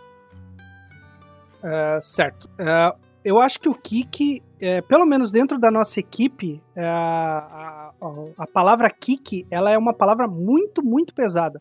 O Woody nunca foi um cap... pesada. É, um- é uma palavra que é um- algo que o Woody, como capitão, não tem característica. Ele trabalha e ele acredita, assim como eu, no jogador até o final. A gente tenta trazer novas ferramentas, mudar o cara de função, trabalhar o mental do cara, é, trocar o cara de bombe, ah, d- trabalha o cara e tenta achar o melhor no que ele faz e tenta adaptar no time, deixar ele confortável na equipe. Então o kick é um kick que é, ele, ao meu ver, ele demora, é algo que a gente tenta mudar bastante no nosso time. Ah, no nosso time, por exemplo, o último jogador que saiu do nosso time foi o Suplex. O Suplex Uhum. já é um caso diferente, é um caso que, ao meu ver, acontece nas equipes, que é a, a questão da função do jogador e a, a, a característica nata do jogador. Cada jogador tem a sua característica. Você não vai ver o arte parado. Você não vai ver o arte parado. Assim como você não vai ver, por exemplo, no Brasil, o Tatazinho ruxando. O Tatazinho é um jogador que gosta de jogar um pouco mais parado. No nosso time, o Kai é um cara que gosta de jogar um pouco mais parado. O Art é um cara que gosta de jogar um pouco mais para frente. O Turtle, o Jota no nosso time são jogadores que gostam de jogar um pouco mais ativos, mais para frente. E o Suplex, no nosso caso, era um jogador que a gente caracter... tem por característica ser um pouco mais passivo. Ele deixa as coisas acontecer do que ele vai atrás das ações. E nesse momento na nossa equipe, apesar da gente trocar funções, tentar adaptar o jogador, tentar botar na cabeça do time que o melhor é estar somando com a equipe do que ficar fazendo lurker, né? Que era um dos problemas graves do nosso time, ter muita gente querendo cortar, ter muita gente nas costas do, do ponto de, cara, espera que eu vou pegar uma kill, espera que eu tô com uma kill free na minha mão, não joga, deixa eu jogar. Cara, não importa se você vai eh, você vai matar alguém, essa kill que você vai fazer não vai ter tanta importância se na nossa entrada no site a C4 cair e todo mundo morrer. Essa kill você tá cortando um Coringa, você tá cortando um Coringa que se você tivesse com o time, esse Coringa seria travado com bomba depois que a gente já tá dentro do site. E ele já ia ser inativo na jogada. Então era um problema que acontecia no nosso time, porém, pelo suplex ter características semelhantes ao do Kai.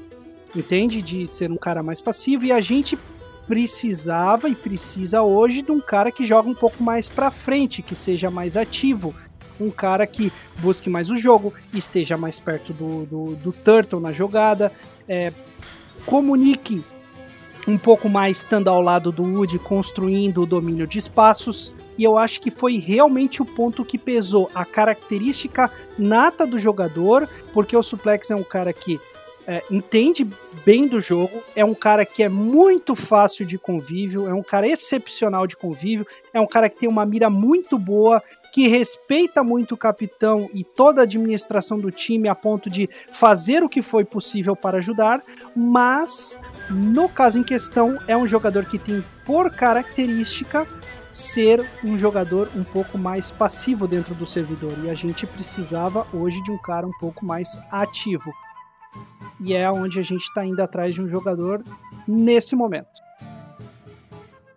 É, o Champ, pra gente finalizar é, essa parte, esse bloco de falar sobre a sua função, né, como treinador, a gente, né, viu a desenvolvedora, né, a excelentíssima Valve aí, meio que Botei essa proib- meio que né, o- você, né, provavelmente você e seus companheiros de profissão de exercer a sua função, né, no principal torneio, né, do, do CS, né, cara? Como é que você vê isso assim? Se você acredita que isso aí ajuda para uma marginalização da profissão de coach, né? É, uma falta de reconhecimento que você, não só você, né, mas por exemplo a Poca, o Guerri, o, o Tacito sempre trabalham firme, né, para serem reconhecidos. Aí vai, na, vai lá, né, um, um figurão bem inteligente, né, o Albert Einstein lá da, lá da Valve para falar, não, não vai poder. Né? Como é que você viu isso assim? Como é que foi a sua reação, cara, ao saber dessa notícia? Por exemplo, como que foi a sua Além reação? de ficar puto, né? como é que foi a sua reação ao saber o que, o que fizeram com a, não só com a Poca, né, mas com, com outros brasileiros? Como é que, como é que foi o, o coração do Champ ao ver isso tudo aí acontecendo? Ah, triste, muito triste. Eu fiz alguns vídeos é, dando suporte pro, pro Apoca, pros treinadores que tomaram esse ban. Eu acho que foi um ban bem. é, Cara, eu não posso dizer daquele primeiro momento da Ezik exagerado, beleza, eles tomaram aquele ban, mas esse novo aí do, do ponto de não poder participar dos novos torneios, cara, isso tá demais, isso tem que ser revisto. Eles não, não, não devem Bizarro, né? deixar dessa maneira, dessa maneira que tá. É, é, eu- veio, veio com muita tristeza essa informação para mim de desses caras não poderem participar, até porque eles representam a comunidade brasileira, né, o CS brasileiro lá fora, são caras de muita expressão e que eu tenho um carinho muito grande e fiquei realmente muito, muito triste e torço para que isso mude, para que isso essa, essa decisão ela seja revertida. Eu vejo a Valve com o CS, é, cara, eles tomam decisões horrorosas. É, é muito ruim. Eles têm um jogo bom em que, em vez de quando deu o bug do coach, em vez de eles consertarem o jogo, né? De cara, tá dando esse bug, vamos trabalhar para que isso não aconteça. Eles banem quando o bug ocorreu com determinado coach. É, não, não, não faz sentido, não fa, não, para mim não faz sentido algum isso. É Você banir o, o, o cara sendo que algo está acontecendo porque você não, não, não tomou determinada atitude para corrigir o bug e, e tudo mais. Esse bug aconteceu comigo é, em uma ocasião há bastante tempo atrás. Eu não entendi absolutamente nada do que aconteceu. Foi numa Dust 2 que a gente jogou. Eu falei, galera, eu fiquei travado aqui. Daí eu peguei e falei, mano, vou sair, eu vou ver tudo que os caras estão fazendo. Não, não dá, não dá. Peguei e desconectei na mesma hora. Senão eu ia ver domínio fundo dos caras, ia ver exatamente se, se, se os caras estão posicionados. Cara, pegou uma câmera linda. Foi, foi algo assim, cara. Foi, foi, foi um, um cipherzão do valor. Foi uma coisa maravilhosa. Uma câmera que posicionou o que eu falei, cara. da Dust 2 ali. Eu não sou sexto nem sétimo, eu sou o time todo agora, porque eu vou falar exatamente pra onde ir, sacou? E naquele momento eu falei, não, dessa forma não, não vou ganhar dessa forma jogo nenhum. E daí eu peguei e desconectei. Mas eu não entendi. Foi uma única vez que aconteceu e eu não entendi. O cara, pra mim foi algo é, é, esporádico que eu desconectei, não falei nada e saí fora. E desse caso específico foi alguma por que que deu, deu essa explosão e todo mundo começou a, a- a apontar repente, né? dedo pra mais. coach, apontar dedo, ah, tu tá fazendo isso, e é, coach é tudo safado e não sei o que. Óbvio que tem os safados, tem os caras que lá fora que, que realmente utilizaram desse bug e mereciam ban. Mas eu digo assim, tem caras que aconteceu e aconteceu porque eles fizeram uma atualização. O que o, o ocorrido comigo foi há uns, sei lá, uns um ano e meio atrás, mais ou menos, entendeu? E eles fizeram uma atualização que fez com que isso acontecesse com Ainda mais, mais. frequência. Com mais. é, cara, tá acontecendo direto. E aí voltou a acontecer comigo também. bug. Bugaram o bug. É, exato, eles fizeram com que o bug acontecesse com mais frequência, mexendo em alguma, alguma coisa lá que começou a bugar toda hora. E aí o, o- foi aí que explodiu, porque muito mais gente parou de, de ver aquele, aquele simples bug que aconteceu esporadicamente para algo muito corriqueiro, que tá acontecendo toda hora.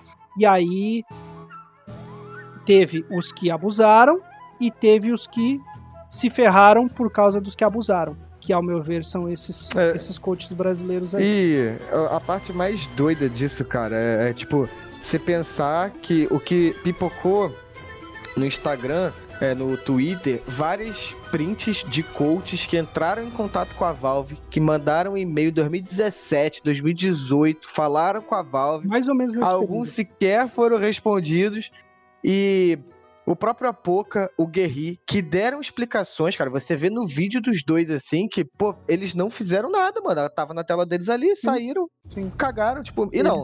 Você se explicou, a gente acredita em você. Tanto que eles tiveram a redução. Oi. Inclusive, na, na tela do Guerri, dá pra ver que ele não tá no jogo por causa que Dá, a, a, pô. a, a Gol TV tá travando demais. E todo mundo sabe Sim. que quando a Gol TV tá travando é porque tu não tá vendo aquela tela. Você Nunca não tá nunca vai ficar É bizarro, pô. Além da Gol TV E- e a partir- né? Ela nunca vai ficar lisa. E então. você, você vê a questão onde você, o próprio treinador a, a própria Valve reduz, a eu acho, né?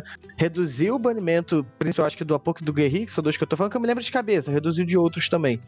Mas ao mesmo tempo a Valve, tipo, é, que em teoria trabalhou junto com a Ezik, pega tudo aquilo dali, a redução do banimento, porque se provou Tá, tá inocente, é, e joga fora e você vê.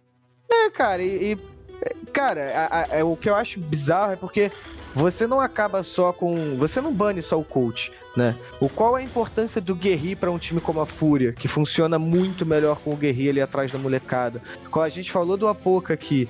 é, qual é a importância do, do Apoca para um time é, como o MBR agora, um time que tá começando, é, um time que se. O, o- começando, eu digo, a vestir a camisa do MBR, porra, é natural sentir aquela pressão. É, o que que você não causa pra um time desse em competições oficiais como o Major e o próprio RMR, que é qualquer torneio que. É, ah, cara, eu, chefe, você vai entrar na lista das pessoas assim. Que a gente vai fazer um programão só pra falar mal da Valve. A gente já tem uns 30 convidados, assim. Fazer uma Só roda e vamos falar, vamos citar o que ia É porque a gente só Ah, tá. recebeu 30 Ah, então convidados tá aqui, entendeu? Achei que- a gente vai somando devagarzinho ali, cara. Mas é um absurdo, cara. Foi realmente uma parada absurda. Então, Eu acho assim- deveriam, Pode, pode finalizar, pode finalizar. eles deveriam ter, ter mais, mais carinho, mais cuidado pelo jogo. Eu acho que é muito, muito. E aí que o Valorant tá, tá abocanhando, né, cara? Tá abocanhando, tá vindo, tá entendendo as dores, tá, tá Aproveitando. aproveitando a necessidade. Tem necessidade? Vamos construir. Vamos fazer um pouco diferente, mecânica, economia do jogo, é, né? Traz as habilidades ali. que É. às vezes pode ser visto de forma, num primeiro momento, pelo menos eu acho, pelos jogadores de Counter-Strike, de, de forma um pouco, cara, que, que joguinho de, de, de poder é isso aí? Eu quero dar bala. Mas, cara, se você parar pra pensar, analisar é, friamente mesmo, é um jogo que tende a ser no futuro muito mais. é, você precisa ser muito mais inteligente do que, no, do que em outros, porque, cara, uma- dependendo da, da habilidade usada de uma forma, pode interferir no CS são as mesmas, as mesmas granadas, né? Claro que tem metas e metas, mas eu acho, eu vejo o Valorant como um jogo não que vai desbancar o CS, longe disso, não quero falar isso. Eu gosto do CS e isso não vai mudar, mas é um jogo que. Tende a, a ter um nível de competitividade no futuro, ainda é muito imaturo, mas a maturidade do jogo vai vir daqui uns 3, 4 anos, ao meu ver, é, e vai ser algo muito, muito, muito, muito grande. Muito difícil de você entender o que está acontecendo e vai ser difícil de, de passar isso para o público também, de, sabe, condensar um, digamos, um comentário para explicar alguma ação, alguma tomada de decisão em determinado momento. Ainda tá muito, muito cru o, o game. Nascendo ainda, né? Tá Só nessa- fazer, um, só fazer um comentário aí sobre essa parada da Valve com o Ban. Eu acho que você falou de, de respeito com o jogo, né? E eu acho que também faltou respeito com a história de alguns personagens, né? Que, pô, maluco, a pessoa que não sabe quem é o Apoca, né? Tudo bem que, pô, tem muita galera que entrou no CS agora e, e, e conhece o Apoca treinador, né? Mas, porra, o Apoca, cara, o Apoca merece um bucho pelo que ele já fez no. Pelo que ele já fez pelo CS. Não, eu tô falando sério, cara. Que na, na época, eu sou da época do CS 1.6, cara. Mano, ele organizava campeonato, cara. Ó, CG. é WCG, ele fazia a seletiva da WCG, ele fez a, a, a- aquela da a Brasil Cup, né? Que era meio que um, um torneio de base que não podia participar é, as grandes equipes, né? Era só as menores, assim, pra fomentar o cenário. Fomentar. Já tinha essa cabeça lá atrás. Então, eu acho que a, a G3X Cup também ele pegou alguma, algumas edições. E, e, tipo, torneios menores, né? Era na época ele e o, e o falecido Neura, né? Eu acho que a Valve também de- desrespeitou muito é, as figuras, né, cara? O próprio Guerri também, pô. O Guerri tem uma história linda no CS, cara. Sacou? E, tipo assim, quando tu vê um cara, tipo, o Apoque e o Guerri falando, porra, eu não fiz. Eu tô mostrando um vídeo que eu não fiz. Tá ligado? Pô, a não ser que o cara seja muito mentiroso, cara. Seja muito ator, né? Um ator, O cara né, tem que cara? ser muito ator, parceiro. O cara tem que ser muito ator. Não, eu não fiz, eu não fiz. Eu não fiz. Aí o cara grava um vídeo, eu não fiz, eu não fiz. Aí chega lá, a Valve, é foda-se, tá Tem que partir da presunção de inocência, né? A ligado? partir da, da, da presunção de inocência do cara, eu acho que deveria estar É, Tem que tá muito explícito o negócio, igual aquele coach lá, não me lembro o nome lá que foi banido da Heroic, né? O cara era um. Era um Mector. deus, o cara era um. um- tava de helicóptero lá no, no negócio. O, é- o, o próprio Mecano Gun, é Mecano Gun, se eu não me engano, da da ex Dream, Dream Eaters, que teve, teve uma jogada que os caras eles o time Mas adversário tava safado. avançando. É, o, o time adversário tava avançando no meio da mirage e o time dele tava de CT. Aí, sabe aquela portinha que tem na, no meio ali da mirage quando tu sobe pra, pra carroça? O cara entrou ali. O maluco jogou uma granada perfeita que foi naquela portinha, cara. Aquilo foi um absurdo, mano. Aquilo foi um absurdo, cara. Aquilo ali, É, até hoje eu fico pensando naquilo. Ó. Eles até tentaram pesar cada caso um caso ali no, no tanto do banimento, mas Sei. depois acabaram que É. Champ, a gente, pra mudar de pau pra cavaco aqui, é, pra gente entrar já na, na sua fase atual também, você na Bravos e tudo mais, é, você acabou de falar sobre a questão do, do suplex, né? É, de como ele jogava, que não se encaixou na equipe, e, e que vocês agora estão buscando por um jogador que busca mais informação e tal. Pra gente entrar no assunto Bravos, eu vou começar no assunto Bravos com você falando do Danoco, que foi o primeiro nome que veio na minha cabeça, era o jogador que vocês tinham, é, acredito eu assim na equipe de vocês, e hoje tá aí no, no MBR, né? E como é que foi, cara, essa experiência de trabalhar com o Danoco? Como você enxerga ele agora no MBR? É, foi um, um- um peso muito grande perder ele no time? E se ele era exatamente aquele jogador ali que você via, que você sente falta hoje ali, né? Buscando formação, fazendo a famosa Sim. cachorrada, né? Como a gente gosta de dizer. É mais ou menos nesse sentido. É, se eu fosse colocar um nome no mercado hoje, eu voltaria o Danoco para nossa equipe com, com toda certeza. É um cara que é a função que a gente precisa, que a gente sentiu bastante quando ele saiu da- do, do nosso time. Danoco é um cara excepcional, é um jogador muito bom, é uma pessoa muito boa. Um cara que se preocupa contigo, é um cara que se preocupa com o time e é um cara merecedor fez por onde para estar no MBR. No nosso time, eu até brinco com o Wood, às vezes pôde, a gente tá, a gente só tá estilingando os caras, né? Só a gente puxa né, e os mano? caras, oh, estoura. Danoco, Niton, todo mundo que entra É, no time acaba saindo O indo pro, pesadelo. é, o pesadelo pra Tion. Então, todo mundo que entra no time é porque eu acho que é muito da nossa metodologia de saber trabalhar o cara. Saber no que o cara é bom e botar o cara na função com que ele se sente confortável e no que ele sabe fazer. E a gente fez muito isso com os outros jogadores, mas fez muito isso principalmente com o Danoco, de saber que, cara, você precisa fazer isso, se você sentir o jogo que você tem que cachorrar, vai pra cima mesmo, e ele se destacou fazendo o que ele sabe fazer, LPLizando, podemos colocar assim. Então, o que ele faz na LPL, bota, nos, bota o seu jogo no, no- do- dentro da Bravos, que com certeza vai dar certo. Por isso que essa essa essa é, a ausência do Danoco no nosso time faz com que o time seja um time é, muito mais lento, um time que é mais fácil de ser lido, um time que toma decisões um pouco mais rápido, que precisa de um cara que vá um pouco mais para frente. Hoje o Danoco, eu vejo ele na, no, no MBR, ele infelizmente, sinceramente, eu torço muito, muito por ele mesmo, mas infelizmente ele não consegue se destacar. É, talvez, acredito eu, porque o jogo dele, o estilo de jogo dele não é algo que ele tá 100% confortável dentro da equipe do MBR, ele tá fazendo uma função de entry fragger, mas ele eh, não é um cara que dentro da nossa equipe ele chamava a jogada e construir o jogo, não. Ele tem que se adaptar a cal que tá vindo e ele é, é peça fundamental para entrar na frente. Então, por exemplo, estatisticamente, cara, tá um desastre o jogo dele, estatisticamente, porque ele, cara, tá entrando na frente. Ele sabe na cabeça dele que os quatro que estão no time ganharam o Brasil durante 2020 inteiro, são mais experientes, mais vitoriosos, e qual que é a cabeça do, dele nesse momento?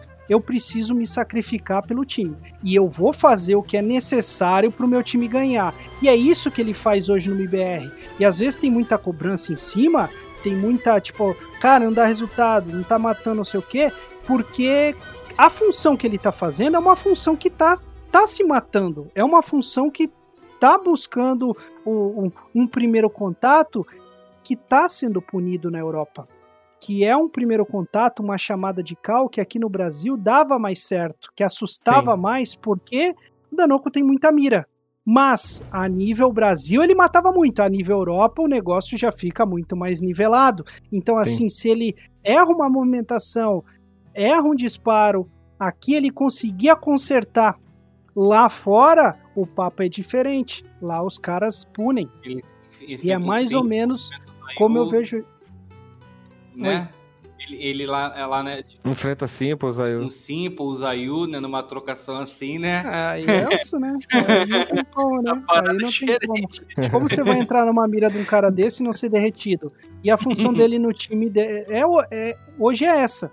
Em poucas palavras, um pouco. ah, po- pode soar, pode um pouco errado, mas é, ele, tá, ele é um pouco baitado no time. Danoco, vai. E ele vai. Entendeu? Ele.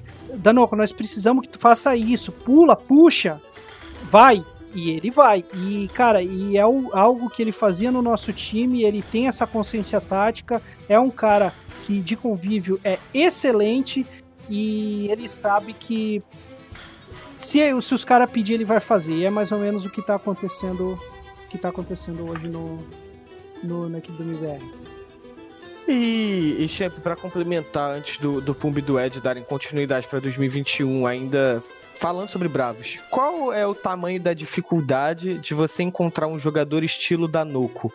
É, porque na, na minha cabeça, né, na cabeça de um leigo, e acredito que da maior parte das pessoas que não vivem o CS como vocês vivem, dentro do servidor, é, conversando táticas e etc., é, me parece muito tranquilo você pegar. É, é um exemplo, tá? Uma suposição. Você pegar o Wood e vai falar assim: Wood, você tá com a colheira solta, você vai pro meio da miragem de submetralhadora, você vai ruxar, vai entrar rato, vai subir tapete, pular janelão e fazer o caralho a quatro. Qual é a dificuldade de você encontrar um jogador que faz isso tudo? Só que de uma forma consciente, como a gente tem o Danoco, a gente tem o próprio Fer que fazia aqui, o Phelps. Qual, o- qual é o diferencial desses jogadores, cara?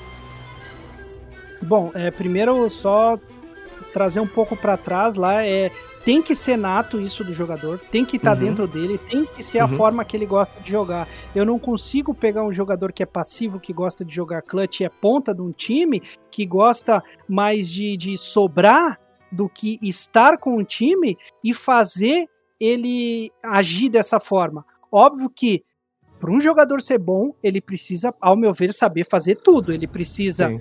Fazer suporte, saber quando entrar, saber quando fazer o lurker e tudo mais. Mas é, precisa um pouco dessa característica de um jogador um pouco mais ativo, mais cachorro. E qua- como que a gente observa isso? Quando eu estava procurando jogadores, quando a gente estava indo atrás de alguns nomes, a gente procura sempre em equipes do nosso nível, mas a gente sabe que é muito difícil de encontrar um jogador, di- digamos, com, com uma multa acessível ou que, que aceite é, um, um salário X ou Y, ou que, que esteja disposto a entrar na nossa equipe, já que ele está confortável em outro time.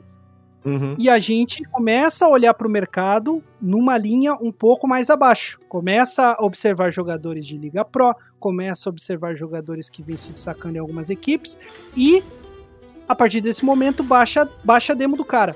E aí eu posso te explicar, po- posso te falar simplesmente aqui.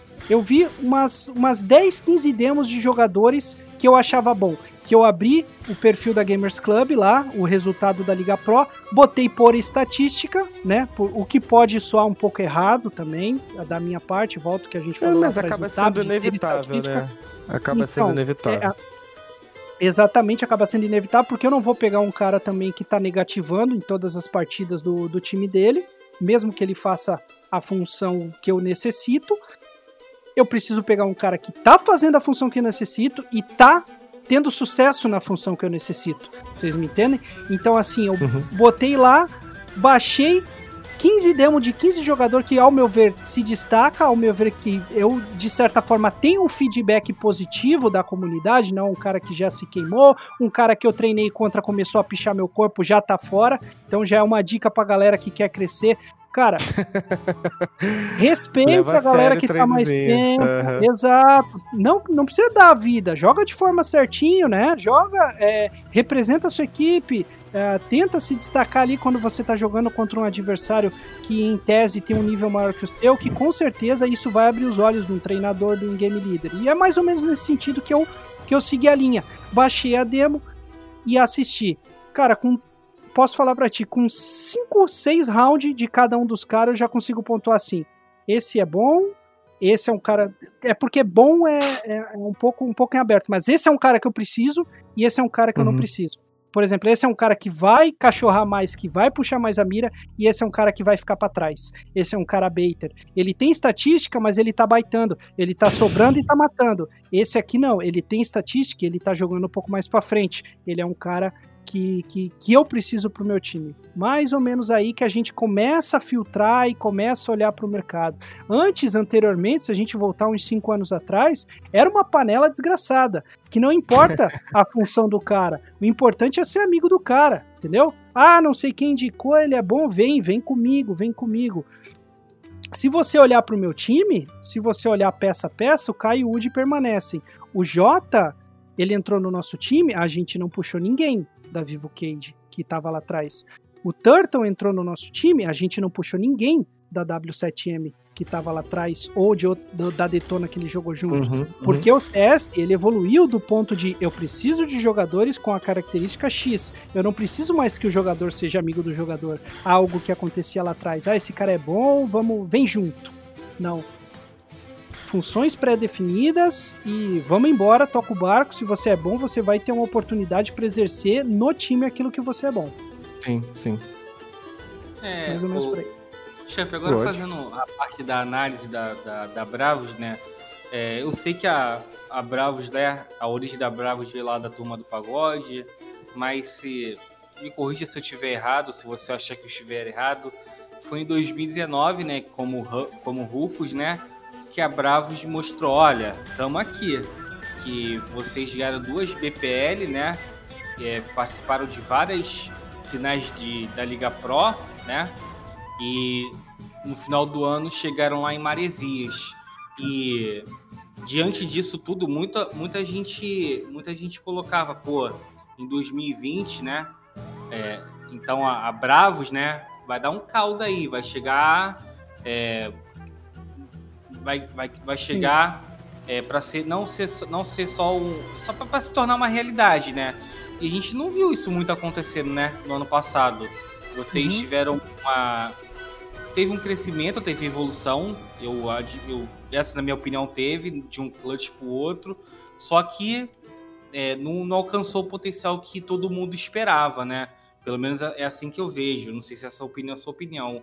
Aí a, a pergunta que eu te faço, cara, o que que faltou, mano? O que que faltou pra, pra, é, pra Bravos deslanchar assim e, e mostrar o que todo mundo esperava? Olhando um pouco para trás, fazendo uma retrospectiva, não é muito do, do que faltou. Eu posso fazer um, um, uma comparação é, dentro das. É, do, do, dentro dos parâmetros, não a mesmo nível, uma equipe que sai aqui da América do Sul, uma boa indo para a Europa você está jogando contra times melhores, contra estruturas melhores, times mais sólidos, mais formados, com mais experiência.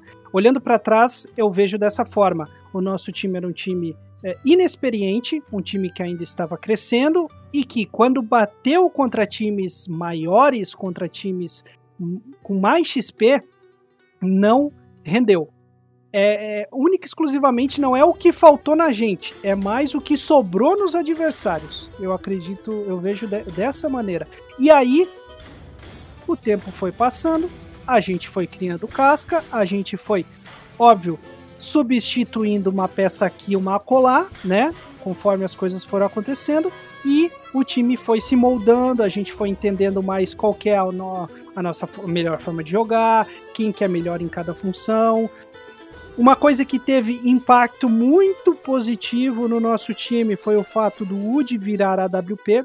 Ele nunca foi a WP, ele sempre foi um jogador que gostava de jogar um pouco mais para trás, um pouco mais de lurker, mas ao mesmo tempo que ele joga de lurker, ele tem que comandar um time que está na outra ponta do mapa.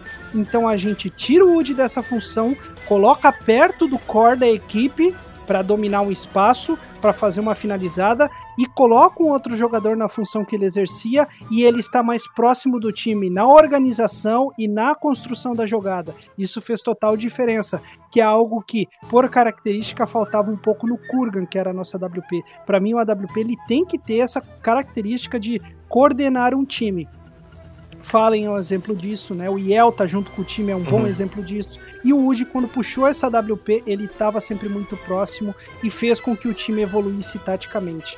Eu acho que a gente é, bateu num nível maior, encontrou dificuldades, substituiu peças e funções e estamos começando a achar o nosso espaço, o nosso caminho num nível muito maior, muito mais elevado de jogo agora.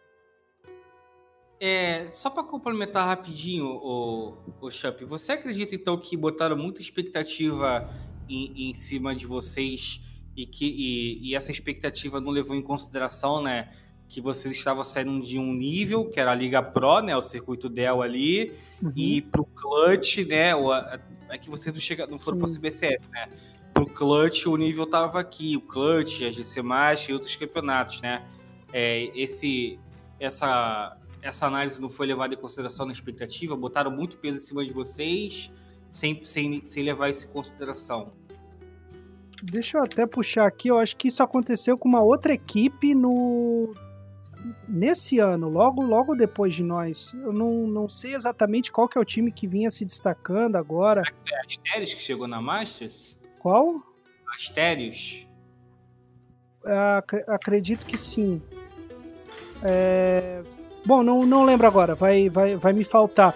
Mas é, sim, nós encontramos um nível de jogo mais alto. Eu acho que isso não foi levado em consideração. Talvez é, pelos alguns jogadores do nosso time já ter jogado naquele nível acima, né? Falaram, bom, eles vão chegar com os dois pés na porta, vão chegar chegando. Mas a verdade é que não, não é bem assim, né? Às vezes você- a gente poderia ter sim dado resultados melhores. E quando eu falo resultados melhores, eu posso puxar até aqui, ó, Clutch Season 2. Se a gente olhar só um pouquinho para trás, o nosso time teve zero vitórias, cinco empates e duas derrotas, certo? A gente não ganhou nenhuma, porque era MD2. E Aquele formato bom É. é, era, era, era ruim, ainda bem que mudaram. Então, assim, ó, vou, vou é, resumir para vocês aqui. Os, os resultados que nós tivemos naquele momento, é óbvio que batemos no nível maior, foi mais difícil, mas se a gente parar para analisar, faltou uma vitória para a gente chegar na, na, na semifinal. Na, tá entre os quatro ali. Porque se a gente ganha uma. É, na Exato, a gente não ia. Não, não. Ali da, do Clutch, que tinha oito, oito equipes, o Clutch Season 2, se a gente ganha uma. É, se a gente ganha uma partida, que. Se a gente ganha a partida da, da Cade, a Cade, em vez de fazer um ponto pra cima de nós, que foi empate na, na série contra a Cade, a Cade não ia ter oito, ia ter sete pontos. E nós também iríamos subir. Nós também iríamos ter sete pontos, ia ter mais saldo. E, cara, ia ficar uma definição ali. Se a gente tivesse fechado uma, uma série MD2 ganho, era em vez de um ponto, mais dois pontos, e a gente poderia estar na, na semifinal. Então, tipo assim, é uma, é uma linha tênue de tipo, ah, o time não deu resultado, mas tipo assim, o formato meio que não ajudou nós também. Ah, aquela Por- Bravos a gente sabe? falava bastante, desculpa te interromper, a- que vocês estavam com muita dificuldade de fechar o game ali. Vários jogos Exatamente. vocês abriram a zero Inexperiência. e às vezes estavam muito bem no segundo mapa e não conseguiam fechar. Teve uma vértigo que, se eu não me engano, vocês abriram 15 a 8, 15 a 9 e não conseguiram fechar. Eu lembro que a gente falava bastante, bastante sobre isso. Então, inexperiência. É, inexperiência, por estar num nível mais difícil, mas ó, a gente perdeu para W7M. W7M que veio a se sagrar é, campeã do torneio, ganhou da, da Red na final, a W7M lá que tinha inclusive o Able. A gente empatou com a Cade, a gente perdeu para Soberano e essa derrota foi bem doída, porque naquele momento a gente via a nossa equipe melhor que a Soberano, né? Porque a gente. A ambas as equipes estavam no clutch, é, subiram pro clutch e nós subimos num patamar acima da Soberano naquele momento. Então aquela derrota ali foi extremamente impor- importante para que nós não classificássemos aquela derrota para Soberano, inclusive, né, numa Dust 2 de 22 a 20. A gente empatou com Alma, que também é uma equipe que, ao meu ver, a gente tinha um nível acima naquele momento.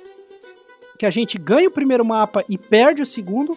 A gente empatou com a Red, com a Isurus e empatou com a Detona, que eram times acima de nós. Então, se você parar um pouco, parar para analisar ali os resultados é, friamente, cara, a gente tirou o mapa da Red, a gente tirou o mapa da Isurus, a gente tirou o mapa da Detona em séries MD2.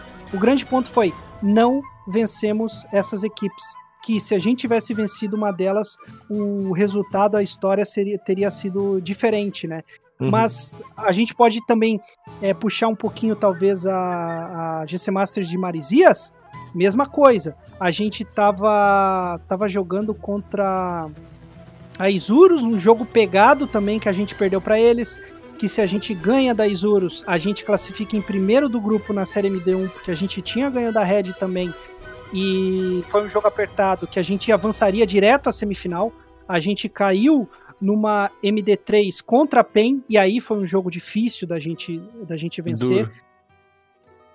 Sabe, o resultado ele não veio, mas se, se você olhar, foi por muito pouco. A gente não chegou tomando espanco de todo mundo. Foi, foram coisas no detalhe que, ao meu ver, um pouco de inexperiência do, do, do time acabaram fazendo, fazendo falta naquele, naquele momento. Coisa que hoje não, não acontece mais. Eu acredito que o time ele tá muito, muito mais sólido. Sim.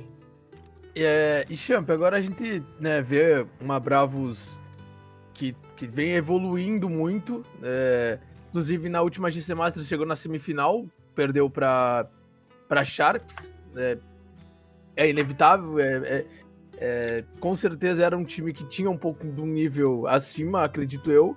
É, só que como é que tu vê essa evolução toda que vocês estão tendo? co- co- é, o quanto vai impactar essa, essa evolução toda, esse início de ano bom que vocês estão tendo no resto do ano? Porque a gente tem três meses do ano até agora, e é claro que o CS ele ele é inconsistente, tipo, ele não, não se mantém sempre da mesma forma.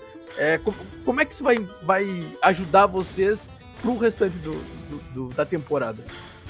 Sim, é, concordo. O CS ele flutua bastante, principalmente nas equipes que estão por cima. É, houve aí, ah, durante o começo de 2021, uma certa indecisão de quem assumiria o posto da equipe da Boom, né? Porque pô, a Boom deixou o posto de melhor equipe Sim. do mundo. A Van era aspirante, a 9Z era aspirante, Imperial é aspirante, a Paquetá era aspirante, e quem, pelo menos nesse primeiro momento, nesse, nesse primeiro trimestre de 2021, deu resultado foi a Paquetá.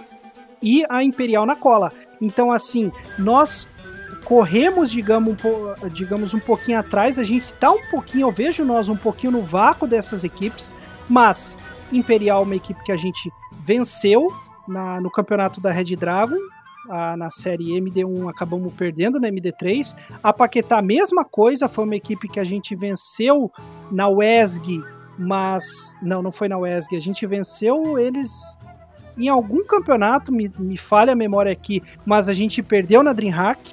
Não, a gente venceu eles na DreamHack no Qualify 1 e perdeu no segundo Qualify.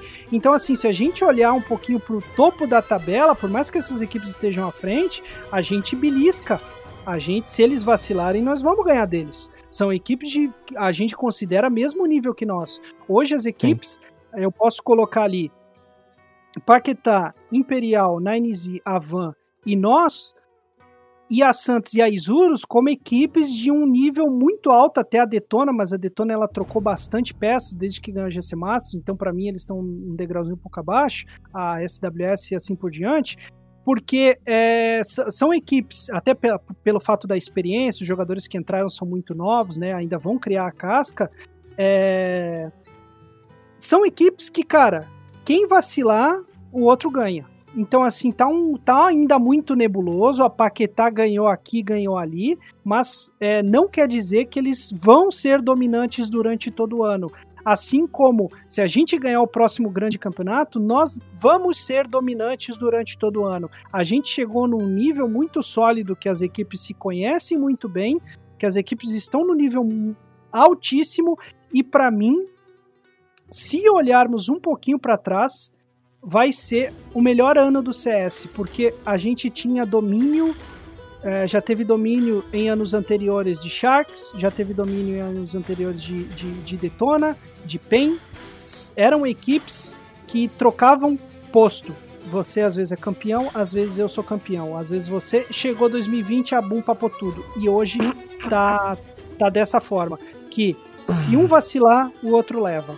Mais ou menos nesse, nesse sentido. Se um vacilar, o outro vai levar. Vai ser um ano competitivamente para as equipes no Brasil o melhor, o melhor ano de, de se disputar CS aí. Essa CBCS vai, vai pegar fogo demais, cara. E, é, Champ, é, então a, expectativa, né, é, para vocês, assim, você falou que ano passado, deu, para mim eu entendi que é, 2020 foi o ano para vocês se acostumarem com o nível A, né, do cenário. Sim. Hoje vocês estão, né, acostumados, né? Então, será que neste ano é, a cobrança que teve em cima de vocês, né? Se vocês não renderem um ano, é válida, né? Esse potencial que todo mundo espera de vocês é válido, aquele potencial que a galera botou em cima de vocês, é válido colocar então esse ano ou não? Eu acho que externamente isso pode acontecer. A torcida, a, o jornalista, o pessoal que acompanha, uh, pode acontecer isso daí, mas internamente a gente não vê dessa forma. A gente vê que estamos no nível das equipes, que era o nível que nós queríamos chegar, nós conseguimos chegar no nível deles e a gente vai trocar mapa com qualquer time no Brasil. Eu lá em 2019, quando a gente saía da Rufus e entrava na, na, na, na Bravos e até durante o ano de 2020 inteiro eu falava: eu quero que a nossa equipe se solidifique entre o top 4 nacional. Dali para frente é semifinal, parceiro. É tu vacilou um mapa, o cara vai levar tu perdeu um, outro, um, um round importante, o mapa é dos caras. Da mesma forma do outro lado, o nível é muito, muito semelhante, mas eu não sinto, pelo menos internamente, eu não cobro os meus jogadores dessa forma, entendeu, Pumba? Do, cara, precisamos dar resultado em 2021, precisamos ser campeões em 2021. Não. É, cara, degrau a degrau, o nosso time é, precisa de condições cada vez melhores para performar, essas condições estão sendo dadas pela organização, é, é, eles têm essa, essa cabeça hoje de que, bom, a gente precisa dar uma estrutura para que o time performe, porque as equipes que estão em mesmo nível que a nossa nesse momento estão é, com estruturas muito boas, então a gente precisa dar uma estrutura boa para que eles possam performar, para que eles continuem crescendo. E aí talvez, talvez no futuro, se a gente ganha um campeonato, se a gente suba ao topo do ranking, essa talvez essa carga ela aumente um pouco mais. Mas hoje eu vejo a gente ali no vácuo e se bobear a gente passa. E é, Champ, né? Se a gente for olhar 2021, né? os resultados assim, a Bravos começou ganhando a Canuí, né? Que era um torneio que vocês entraram como favorito, vocês foram lá e não, não vacilaram, paparam, né? Aí chegou a, a Red Dragon, né? Que era um, um torneio já de. Tudo que a gente pode chamar de um nível A, né?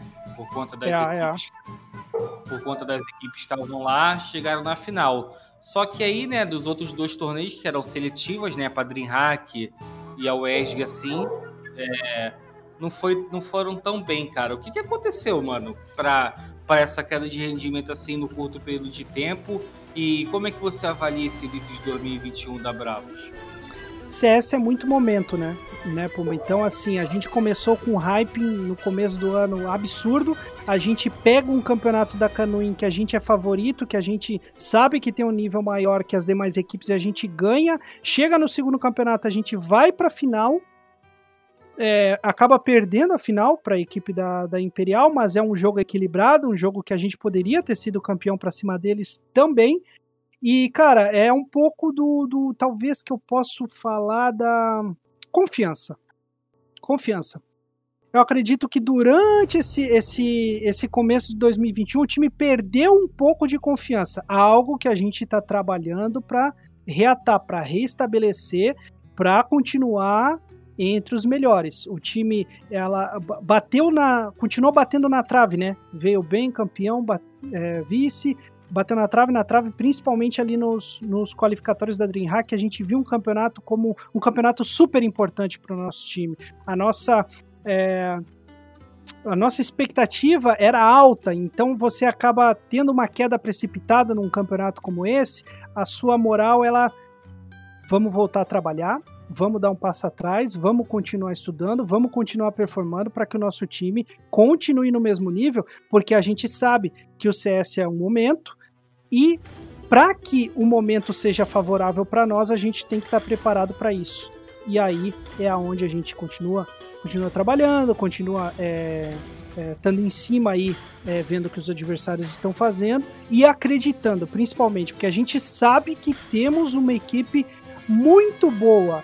Como eu falei aqui em off para vocês, esse é a melhor lineup da Bravos. É o melhor time que a gente já, já montou se a gente olhar para trás todas as lineups que a gente já teve. Uhum. Uh, são jogadores mais rodados, a experiência contou bastante durante todo esse ano de 2020. E como a gente tem uma line que pode ganhar de qualquer time no, no, no Brasil, a expectativa é alta. A gente precisa continuar alimentando essa expectativa, que com certeza uma hora uh, o caneco vai pintar para o nosso lado sim.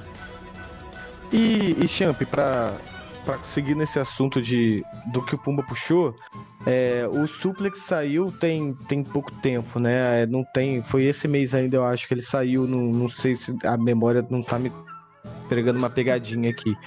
e antes disso, é. E antes disso, a gente teve justamente esses outros campeonatos é, que o próprio Pumba citou, é, classificatórios também, campeonatos que vocês bateram ali na trave várias vezes. Eu sei que é muito difícil a gente trabalhar na, no si, né, na incerteza e tudo mais. Mas você acredita que se as coisas tivessem corroborado de um jeito melhor para vocês nesses outros campeonatos que vocês bateram na trave, a permanência do suplex aconteceria? Ou você entende que já era necessária essa mudança, pelo que você falou agora há pouquinho, de que não, não funcionava muito do jeito do time, vocês precisavam de um jogador mais agressivo. Essa mudança ela já vinha sendo cogitada, a gente pensou é, em alguns momentos, mas vai daquilo que a gente tem por nós. Vamos trabalhar o jogador, vamos tentar mudar a função, vamos fazer com que ele esteja mais confortável para performar dentro da equipe. Não tenho certeza, eu não posso te afirmar, só se eu tivesse lógico, vivido lógico. isso do, do ponto de vista de, cara, se a gente tivesse ganhado o ESG, Dreamhack, Redrago, se a gente fosse o melhor time do Brasil hoje, o Suplex ia entrar. Não, não consigo te, te afirmar isso. Provavelmente sim. Provavelmente sim. As derrotas, elas influenciam na, na mudança. Lógico. Quando o time ele tá ganhando, ele tá num clima bom. Então, a derrota, ela, ela tem um fator que, que pesa pesa negativamente para uma, uma troca assim. É, e você observa o que, que precisa ser mudado também para sair do quase, né? E chegar lá no, no finalmente. Exatamente. Foi mais bem, bem nesse sentido que você, que você trouxe aí pra gente. Não, perfeito. É, você falou de falta de confiança, né? A perda de confiança, assim, é, depois da, das quedas precoces, né? É, e diante do resultado da Horus, né? Que é resultado da aula, a gente pode falar que também era um torneio nível A, né? Sharks, Paquetá, vocês pelo menos chegaram na semifinal. É, a, a, confiança tá voltando, cara, é, diante do resultado da, do que foi na Horus e o que, que faltou nesse torneio assim para chegar voltar a chegar numa final? O é, se a gente olhar um pouquinho o resultado da Horus, foi menos do que a gente tinha conquistado anteriormente, né? A gente tava chegando em todas as finais, o time tava performando muito bem, na Horus não, o resultado não veio. Uh, a equipe do Santos é uma equipe boa, uma equipe que está crescendo. Eu acho que um fator que, que foi é, crucial, eles estão em LAN. Hoje o nosso time não está em LAN. Eu acredito que se o nosso time tivesse em LAN assim como eles, o resultado provavelmente seria diferente. Nosso time é, estando junto, trabalhando mais, mais, mais junto numa casa, a gente teria muito mais condições de ter, ter vencido eles. Mas essa confiança, assim, o, o Pumba, ela não. Eu não posso dizer que ela vem de um, de um campeonato pro, pro outro, e, ou a gente senta e fala assim, galera, a gente tá com a confiança em baixa. Vamos aumentar a confiança. não, é, é uma, é uma soma de fatores que eu não, eu não consigo explicar é, a, é o. Cara, é o feeling do dia a dia, é o treinamento, é a, a comunicação com a organização, é o, o, o, teu parceiro tá ligado e sabe o que tá acontecendo, sabe? A, parece que a, a, durante as últimas semanas a gente teve uma mudança na, na cabeça do time de a gente, bom, vamos estancar os problemas, vamos resolver os problemas que a gente está tendo é, entre os jogadores e com a org e vamos é, retomar essa confiança. Então, no pouco a pouco, no dia a dia, as coisas foram se acertando, as coisas foram tomando é, proporções satisfatórias para o time, para a gente chegar hoje e falar, bom, o nosso time está com a cabeça muito, com a cabeça muito boa e no próximo campeonato a gente vai estar tá tão focado ou até melhor, mais focado ainda do que nos campeonatos anteriores e mais fortes, com mais confiança ainda do que nos anteriores, porque esses problemas que vinham acontecendo, eles foram, eles foram resolvidos. E é, é, ainda, só, só para finalizar minha parte, Ed, desculpa interromper, é, a chegada, a chegada de um, um, novo jogador pode ajudar nisso também? Tipo assim, um sangue novo, é, mudar o clima. É, é, tipo assim, eu, eu, falo por experiência do futebol, né? Que quando o cara troca de, de, de time assim, o clima muda, né? É, um sangue novo também pode ajudar na, nessa retomada de confiança? Sem dúvida nenhuma. Eu acredito que um jogador, quando ele entra na equipe, ele sempre traz uma bagagem de um outro time, de outras pessoas, outra mentalidade, outra forma de trabalhar, e sem dúvida nenhuma isso agrega a, ao nosso time. Isso traz coisa nova para que a gente consiga é, continuar evoluindo. E, cara, a gente já para ser bem sincero, a gente tem um nome já, tá, tá sendo estudado, trabalhado. Não posso falar, não posso adiantar aqui para vocês em primeira mão, mas a expectativa nesse nome é muito alta, né? Só que eu posso falar que para esse ano de 2021 a gente tá com, com um projeto de seis players. Tá? O que outras equipes no Brasil já, já vem fazendo. Então, se isso se encaminha durante as, os, as próximas semanas, pode ter notícias positivas nesse sentido e a gente é, vai, vai, ser, vai ser coisa muito boa que o time a continuar evoluindo sim. Apesar de que, né? Breve. Apesar de que, né, a Valve parece que para Major ela não é. ela não tá não, querendo é. pontuar, né? Mas qualquer, é... qualquer no CS você vai lá e, ah, não quero essa porra não. Como eu posso atrapalhar a galera aqui? Deixa eu pensar é, aqui rapidão. É, vou pegar o livro aqui, vou pegar o... É, inclusive, eu queria fazer um, uma reclamação. Por que que coach não tem sticker? Eles não gostam de ganhar dinheiro? Bota mais um tipo de sticker, é, sexto é player, não, né? É verdade. Pegar lá, a Valve pega lá o caderno e, oh, vamos ver aqui o que, que pode fuder aqui. Opa! Ah, sexto player, não vai ter não, não vai é, então, é, vai um pouco na contramão, né? Vai um pouco na contramão do que a Valve, mas é o que a gente quer pro time, porque a gente acha que vai melhorar o time. Sim. E aí, se e a gente somar pontos pro Major, se a gente ganhar RMRs, aí lá na frente a gente pensa. É, Xambi, só para finalizar minha parte, é, 2020 foi um ano atípico, né? A gente começou a viver numa pandemia que se estende até hoje. Os campeonatos, tudo, tudo foi. começou a ficar. É, não, não tivemos LAN, tivemos até março do, do, ano passado e depois foi tudo no, no, no, no online. É, tu acha que o ano de 2021, é, pelo, pelo. Andar da carruagem, né? É, pela maneira que ainda estamos vivendo. Tipo, os campeonatos eles é, vão seguir do mesmo, do mesmo jeito que 2020? Ou é, tu acha que vai, vai chegar alguma hora. A gente agora teve LAN do, da WESG, a gente teve as, as finais em LAN da WESG, mas tu acha que vai chegar alguma hora que é, as organizadoras e camaradas vão chegar e vão falar: não, vamos parar com esse negócio online e vamos já pro. pro pra LAN, porque a gente não aguenta mais isso aqui online. Não sei o quê. Uh, então, eu acho que vai ter essa virada de chave novamente durante esse ano. Eu acho que com a vacina na mão aí, as pessoas cada vez melhor, né? Óbvio que a gente tá num. Não preciso nem entrar nesse assunto, vai entrar num assunto muito triste, né? Mas é um período chato, mas eu acredito que com, com vacina chegando, o pessoal é, melhorando nesse sentido, a questão de todo mundo ficar com a doença controlada, e eu acredito que ela vai ser controlada durante esse ano. A tendência é que os campeonatos retornem.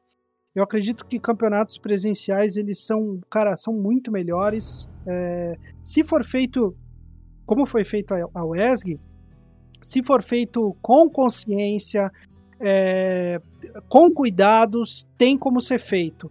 Não dá para a gente fazer o que a gente fez lá em Maresias, né? Que, que, era o campeonato da GC Master.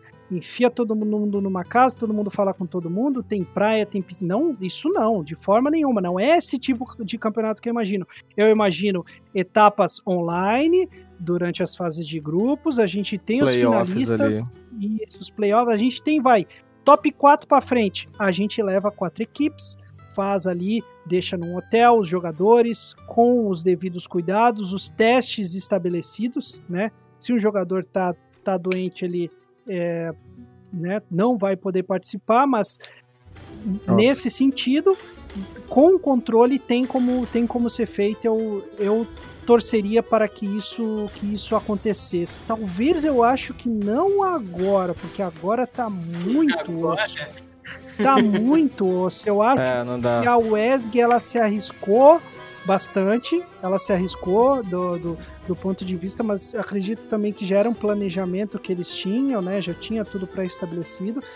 Mas Vamos ver no andar da carruagem como isso acontece. Eu acredito que feito com, com cuidado é, é possível sim. É isso, é isso. Acho que acho que fechamos. Acho que o, não tenho nem como agradecer a presença do Champ aqui. Duas horas de um papo muito legal. É, antes de eu me despedir de você, Champ, pedir para você fazer o seu jabá de novo pro, pro seu canal no YouTube e tudo mais, para suas redes sociais também. É, Quero agradecer a GC pelo espaço que cedeu aqui pra gente, agradecer quem esteve aqui com a gente assistindo também esse, esse projeto que a gente vem tocando aí há 21 edições. É, o Pumba, o Ed sabem o quão difícil é a gente às vezes conseguir encaixar a agenda, porque eu sei que o tempo que o chefe tá aqui com a gente é um tempo que ele não tá com o time dele treinando, pass passando qualquer material que ele tenha limpo. Então, é sempre um prazer muito grande, Champ, ter, ter você e seus colegas de profissão aqui com a gente. E antes também fazer um jabazinho pro Pumba, que amanhã teremos um programinha de um jogo parecido com esse, mas de uma desenvolvedora que cuida de verdade do game, que é, que é o Valorant. A gente vai ter o Spike Site amanhã.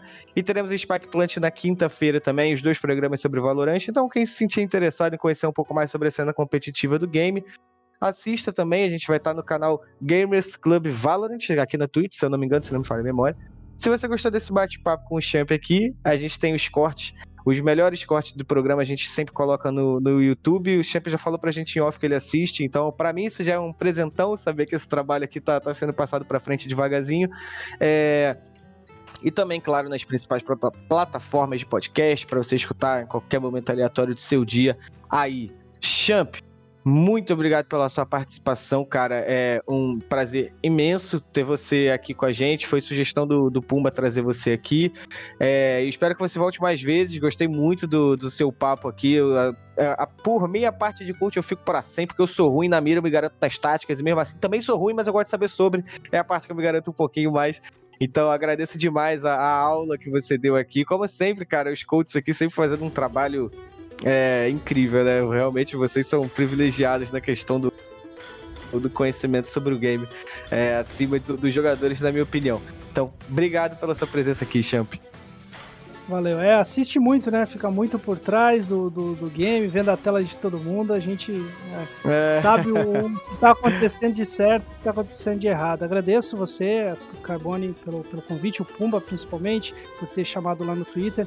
Ed também. Tamo junto. É, bom, para me seguir, as minhas redes sociais são todas ChampCS né? Quando eu for para outro jogo, se eu for no futuro, aí a gente bota Opa. outra tag. Por enquanto é Champ CS, Opa. XAMP CS. Vazou, vazou. vazou, não, não. Não é, não é projeto, não é projeto. Não é projeto, não é projeto. Mas o Brincadeiras à parte, pode seguir lá, galera. E no YouTube, bota Champlay. Tem o Globoplay? Não tem o Globoplay? Bota Champlay, então. e assiste lá tudo, tudo sobre CSGO. Melhor jabá É isso, chefe. Melhor jabá é possível, melhor jabá é possível. Analogia perfeita. Valeu. Obrigado, Champ. Obrigado, Ed, você aqui também por ter debutado com a gente. E boa noite, Edzica. É, eu que agradeço, inclusive, eu soube que eu participaria do programa do nada. Mas ok, não, não tem problema não. A gente A gente A tá gente aí. bota na fogueira. A gente bota Exatamente. na fogueira. Vamos testar. Vamos minhas botar na perguntas fogueira. agora. É, a gente tá ali à disposição sempre na redação, então se precisou, precisou a gente tá aqui, então se ó, cara, se precisar, ó, pode contar comigo, valeu. Bom, é isso. Obrigado, Ed. Pumba, você, como sempre aqui, o Betinho anda um pouquinho ocupado com, com outras coisas, outros projetos, mas eu tenho você aqui comigo ainda. Daqui a pouco eu perco até o Pumba também, aí acabou a minha equipe, eu vou ter que Betinho remontar tudo de novo. Né? Você foi, né? É, no- no- novos projetos, novos projetos. Tá lá assim. Abandonou, abandonou a gente, cara. Perdemos, um, É, perdemos vamos- um soldado aí. Mais um, né? Você também quase seguiu o caminho de redator, e perdemos outro soldado. E, Pumba, obrigado por ter você aqui comigo mais uma vez. É, eu gostaria de primeiro agradecer ao, ao Champ, né? É um- sempre, sempre uma pessoa que, que eu gostaria de vir aqui, porque, pô, conheço desde a época que, que comentava, né? Sempre vi como aquele comentarista que trazia coisas lúcidas, né? Não fazia, por exemplo, como o Spaca falava de o arroz e feijão. Esse não era o Champ, ele sabia do que estava falando. e, é, e agradeço também ao Carbone pela confiança de ter, ter colocado o Champ aqui, né, como convidado. Eu, Um falava fardinho. Carbone, Já estão me devendo, Champ, já estão me devendo uns oito fardos de cerveja aqui desse programa já. falava- falava- Acontece o alguma coisa, Carbone, vou te dar um fardo de cerveja. falava assim pra, pro, pro Carbo, olha, traz o champ que o cara é bom, traz o champ que o cara é bom. Tá aí, tá Verdade. Duas horas de, de um papo gostoso aí, pô. E É verdade. gostaria de agradecer mais uma vez ao Carbone por ter, né, me colocado na lista aí, o Ed por ter sido nosso companheiro hoje e a Gamers Club aí pelo espaço, né? E é isso. É. É isso. A quantidade de vezes que eu escuto, Champ, quando eu faço alguma coisa. Boa, nego sabe que eu não gosto de cerveja. Não gosto de criança que não bebe cerveja, não gosto de cerveja. Mas aí a pessoa fica, "Pô, eu vou te pagar uma cerveja. Não, faz isso não, cara, faz isso não. Já estamos devendo uns oito. Tô só esperando aqui. Nenhuma promessa cumprida, Champ. Vários favores prestados e nenhuma promessa cumprida. Tô perdendo de lavada aqui. Tá difícil, tá duro pra mim. Aí é complicado, né? Tem que. Bota uma gelada na mesa aí e segue É, não- Pô, tem que, tem que ter, né, cara? Tem que vir, tem que vir. Esses dias eu tava de folga, tava tranquilo, vem o Pulga Carbone. Deu ruim, preciso de você, ó. Prontamente fui lá e vapo e nada pra mim. Triste. Quem Duro. Mas, sabe, galera, quem você... sabe é, no futuro, quem sabe a gente não. É, não, os eventos não- presenciais vão retornar. Eu vou encher a conta de muita gente aí que tá me devendo as coisas aí. Mas com esse papo furado a gente se despede, pessoal. Eu agradeço demais a presença de todos vocês. Agradeço a presença de Champ, Ed, Pumba, quem esteve com a gente, GC e todo mundo aí do mundão. Muito obrigado. Excelente noite a todos vocês e até breve.